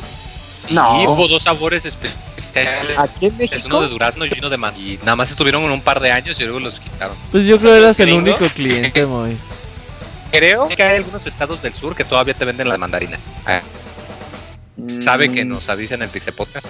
Hay unos refrescos Ah, sabían sí, culerísimos que, se- que eran los caballitos, güey. Ah, chinga. No mames, esos están bien feos, güey.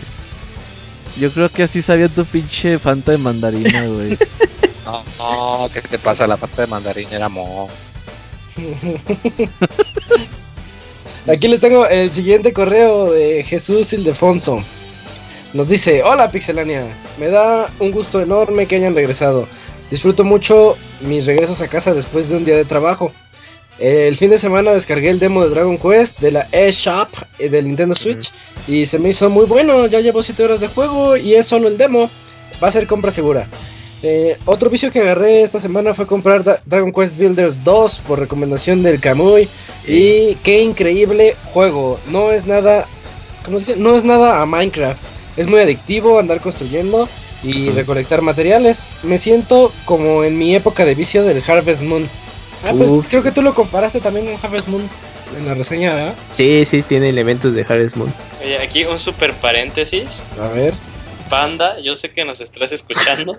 Ya, ya, Fuiste ya. el único que interpretó que Kamui dijo Sí. que Dragon Quest Builders 2 estaba malo. ¿Qué- Es que Panda escucha otra versión del podcast. mm, ¿Quién sabe qué onda? Eh, Todo dice, mal, saludos a todos, les mando un fuerte abrazo. No homo de Poncho M3. Muchas gracias, Poncho. Poncho Aurelio. Y entonces, ¿Quién se echa la tesis? es el Moy. Ay, tesis. El Moy Sí, sí. ha de tener el correo, ¿no? No me. A ver, Moy, ¿tienes correo a la mano? Espérame, espérame. Es que tengo nada más los que ya acabamos de leer. Y qué mala suerte. Espérame, espérame. Por eso te que- pasan cosas malas, Moy. Por El ya tengo. Fat- Josafat Pérez. Ay, es la tesis. Es la tesis. sí va. puedes. Eh, Estimados amigos de Pixelania, finalmente han regresado. Lamentablemente, entre Eh. una, entre una cosa y otra cosa, Ya no pude enviar el correo la semana pasada, pero no crean que no hicieron falta, todo lo contrario. Mis viajes al trabajo se me hicieron silenciosos y aburridos. Ojalá hayan disfrutado sus vacaciones y hayan aminorado el backlog de juegos pendientes. ¡Ah! broma está buena, ¿verdad? Muy graciosa. En fin, a lo que voy. Aunque a muchos no les gustó el E3 de este año, a mí sí. Cuando vi la conferencia de Xbox y al final presentaron a Scarlett, me quedé pensando, supongo que si correctamente podré comprar la consola cuando salga y podré seguir disfrutando mis juegos de Xbox One. Ya que la oferta de juegos del Game Pass me parece suculenta, así en mayúsculas. Ah, Para mí es ideal, ya que yo me enfoco más en experiencias de un solo jugador, historias por descubrir. Sinceramente me duele un poco pagar 1400 pesos por un juego que me va a durar 10 o 20 horas a lo mucho y nunca más lo jugaré. Entonces cuando hay ofertas del Game Pass que suele estar a 10 pesos, siempre estoy ahí. Tan solo este verano puedes disfrutar de Hellblade y Tomb Raider por el precio de 10 pesitos. Uy, excelente. O sea, te puede pasar, por, por ahorrar dinero así, te puede pasar cosas malas como el Moy. Bueno, sí. Es una por otra, es una por otra. Sí. Luego El, cuando el llegó el universo siempre se sus juegos, equilibra. me dije, estás bastante bien, pero mi economía no me permite pagar más de 6 mil pesos por la Switch y aparte 1600 por juego, nunca podría. Y entonces que anuncian la secuela de Breath of the Wild y me vuelvo loco. Mandé al carajo mi idea de comprar el Scarlet y estoy decidido en comprar una Switch cerca de la salida de este juego. Me gustaría que la secuela sea como Majora's Mask en su tiempo. Oh, Ojalá veamos el mapa de Hyrule, pero ahora reconstruido después de haber vencido el cataclismo, más los calabozos que al parecer ahora sí habrá.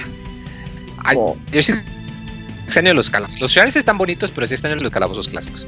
Ah, quiero preguntarles, ¿ustedes tienen algún deseo para el nuevo Zelda? Sé que es muy temprano, el juego apenas está en desarrollo, pero se vale soñar. Eh, pues yo ya dije que me gustarían los calabozos grandes de vuelta. El de ese No sé qué les gustaría que también. Pues sí, ¿verdad? Y que esté muy bueno. Em, ay, güey, ya me perdí. Vas en- Está- antes de terminar, Sí, está todo el parrafote ahí del bloque. Ah, antes de terminar, solo quiero decir que The Witcher 3 estuvo en oferta en la tienda de Xbox a 100 pesos. No muchos juegos de RPG porque no tengo tanto tiempo disponible para meterme de lleno en esos mundos. Y en este caso, un mundo abierto con una mitología extensa. Pues lo que acabo de escribir lo mando al carajo. No sé cómo no se me había ocurrido jugar The Witcher 3. Sí, mucha gente me ha dicho que le gustó mucho Breath of the Wild y a ellos ya les, les 3. gustó mucho Breath of the Wild porque les había gustado The Witcher antes o al revés. Ah, Jugaron Zelda y luego se metieron al Witcher y dijeron, ah, es como Zelda, no está tan bonito, está más compacto, pero hay más cosas que hacer. Y pues, de la, comparación. Am, sí, es un juego muy largo y un mundo muy extenso y bla, bla, bla, bla, bla. Eso no me importó, no se siente pesado. Hay mucho que leer e investigar, pero es tan interesante que solo te dan ganas de saber más. Cazar monstruos es muy satisfactorio conforme subes de nivel. Las misiones secundarias te se tira empatía por las personas del juego, por los polígonos programados de un juego virtual, increíble. Por cierto, agregaron al Game Pass entre muchos juegos Moonlighter y gracias a la reseña de Isaac me voy a animar a probarlo. Uh, juégalo. Pusieron el Metal Gear Solid 5, así que tengo muchísimo que disfrutar. Uh, Goti. Hablando de backlogs que nunca se empequeñecen, ¿verdad? No. Ah, que escribí mucho. Espero no se haya sentido muy largo el correo y las ideas se entiendan claramente. Como verán, tenía mucho que decirles. Esto quizá tener triste, pero no conozco a nadie en persona que le gusten tanto los videojuegos como a mí. Entonces creo que solo puedo compartir este gusto a la misma escala con ustedes. Espero que al igual que yo tengan mucho que jugar. Les deseo un buen inicio de semana.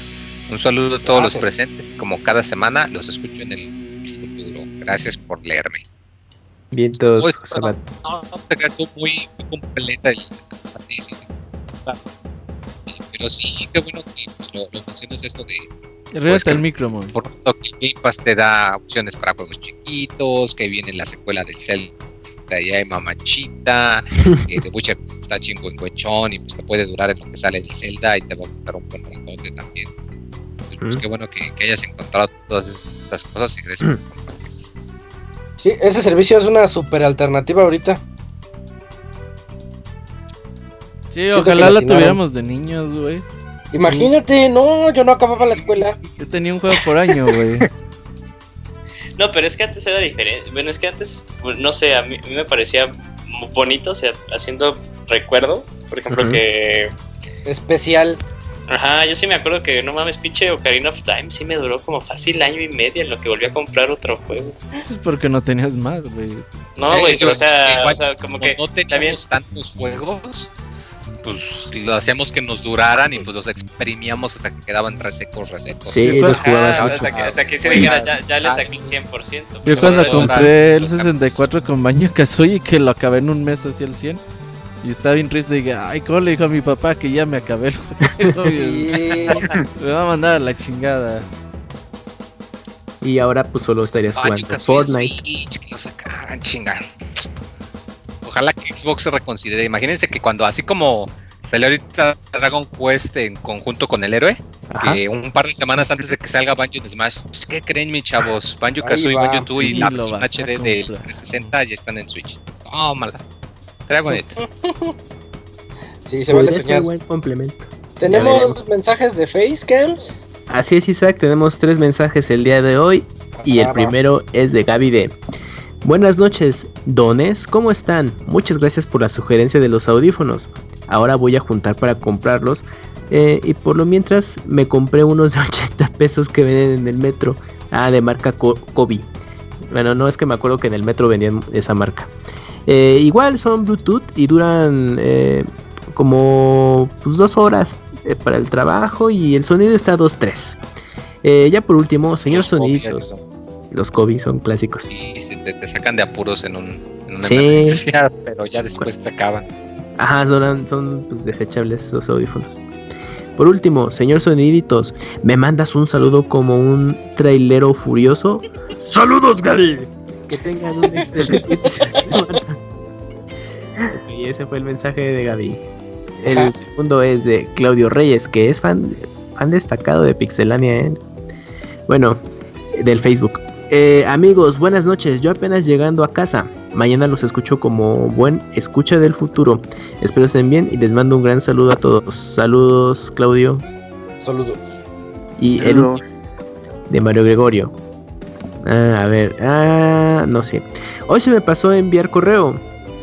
Además, si el Manuel Andrés López Obrador del podcast, o sea, el Robert, se pone como el presidente de Rusia, porque le preguntan cuando hay podcast, pues no es muy cordial que digamos, ¿verdad? Bueno, ya en el ámbito videojueguil se refiere eh, a, a lo que se refiere, estoy jugando esa cochinada llamada Capcom Fighting Evolution, uy, en Play 2, que más bien es involución, sí, suscribo y confirmo, por lo feo que es y sin duda de los peores juegos de peleas que hay. Ese juego yo, me, yo recuerdo que fue lo último que lanzó de peleas Capcom en PlayStation 2 y llegó a precio reducido, estaba como de 30 dólares. Órale. Sí, e- el arte estaba bueno, pero no. mm, Era como una buena oportunidad de hacer un versus en- de las series de Capcom. Pero pues como que dijeron, no, ponle como de dos monos por cada serie y ya está ahí. Y pues ni modo, sí se sintió así bien vacío. Eh, yo ni lo ubico. Sí, Yo no, lo es que fue de... una o dos veces en el Xbox. Sí, salió Play 2, Xbox, original. Y ya era como de lo último que estaba saliendo de esa generación. Ya estaban Órale. más eh, al pendiente de la generación HD. Eh, con la reciente incursión de invitados de Hideo Kojima a de Ado, ¿qué? de Adorinadas ah de de Adorin de Adorinadas paseos la Costranding Paseos Es locos. Ajá. ¿Es verdad que invitarán a Yalitza Aparicio y a Robert Pixelania para entrar en el juego? Uy. Entonces, ¿qué onda, unos Rob? 10 mil varos y no hay pedo. Uh, ya estás igual que Yolitzia. Ah, ya contestándose. Kamui, can- eh, canta lo siguiente. A ver. Ah, muchas. Ah, es el de Pato Aventuras. Muchas aventuras hay en Pixel. La me va a tardar mucho con los furros trapos y también los nintenderos. Habrá trapitos y de chairos con trapos. Uh, uh, trapos y furros por montones. Uh, uh.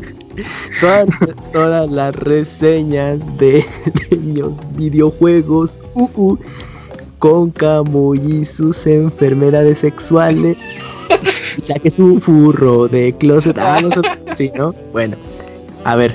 Martín y Moy son Mayatones con aventuras por montones.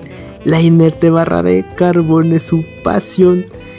Martín se agarra de bajada al abogado. Al Moy lo esculcan en el atapo. Uh, uh, Martín, ah, Martín y Moy los mejores. Y ahí tendría que haber un uh, uh. Mamá Martín y Moy son maricones. Y ahí termina. Espero que la pasen muy bien. Ah, qué imaginación tuviste con este No, cover lo, de lo que me lo que yo no entiendo es cómo supiste que era.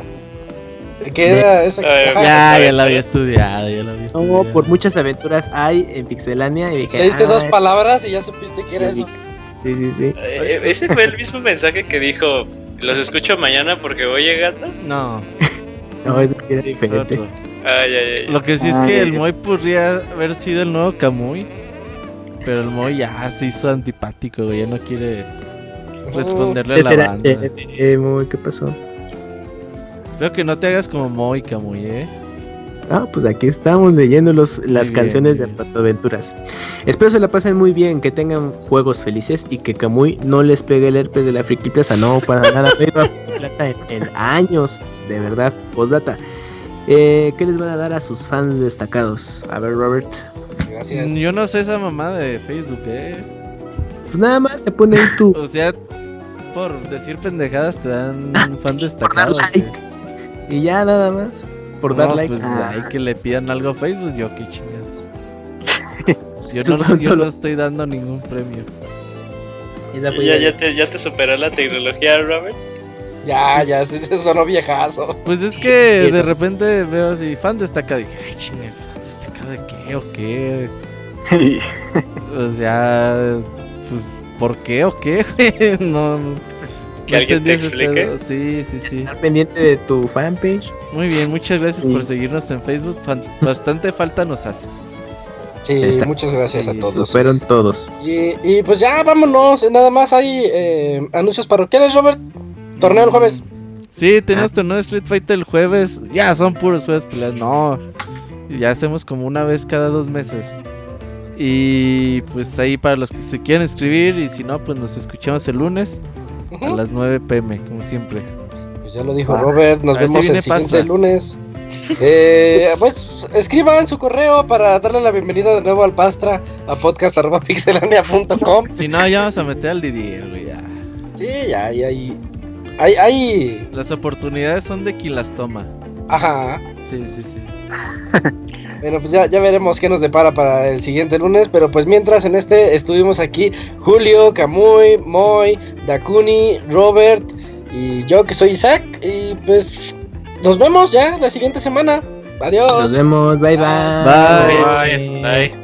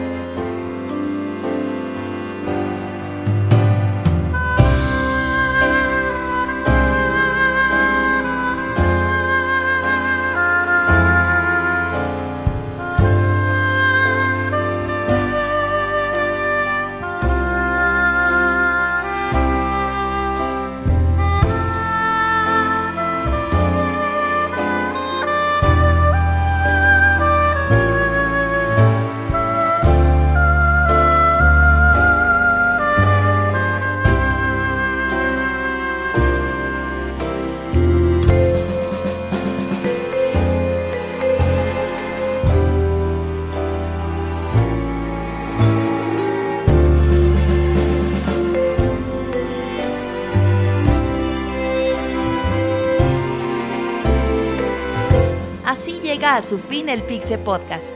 Los esperamos la próxima semana con un nuevo programa.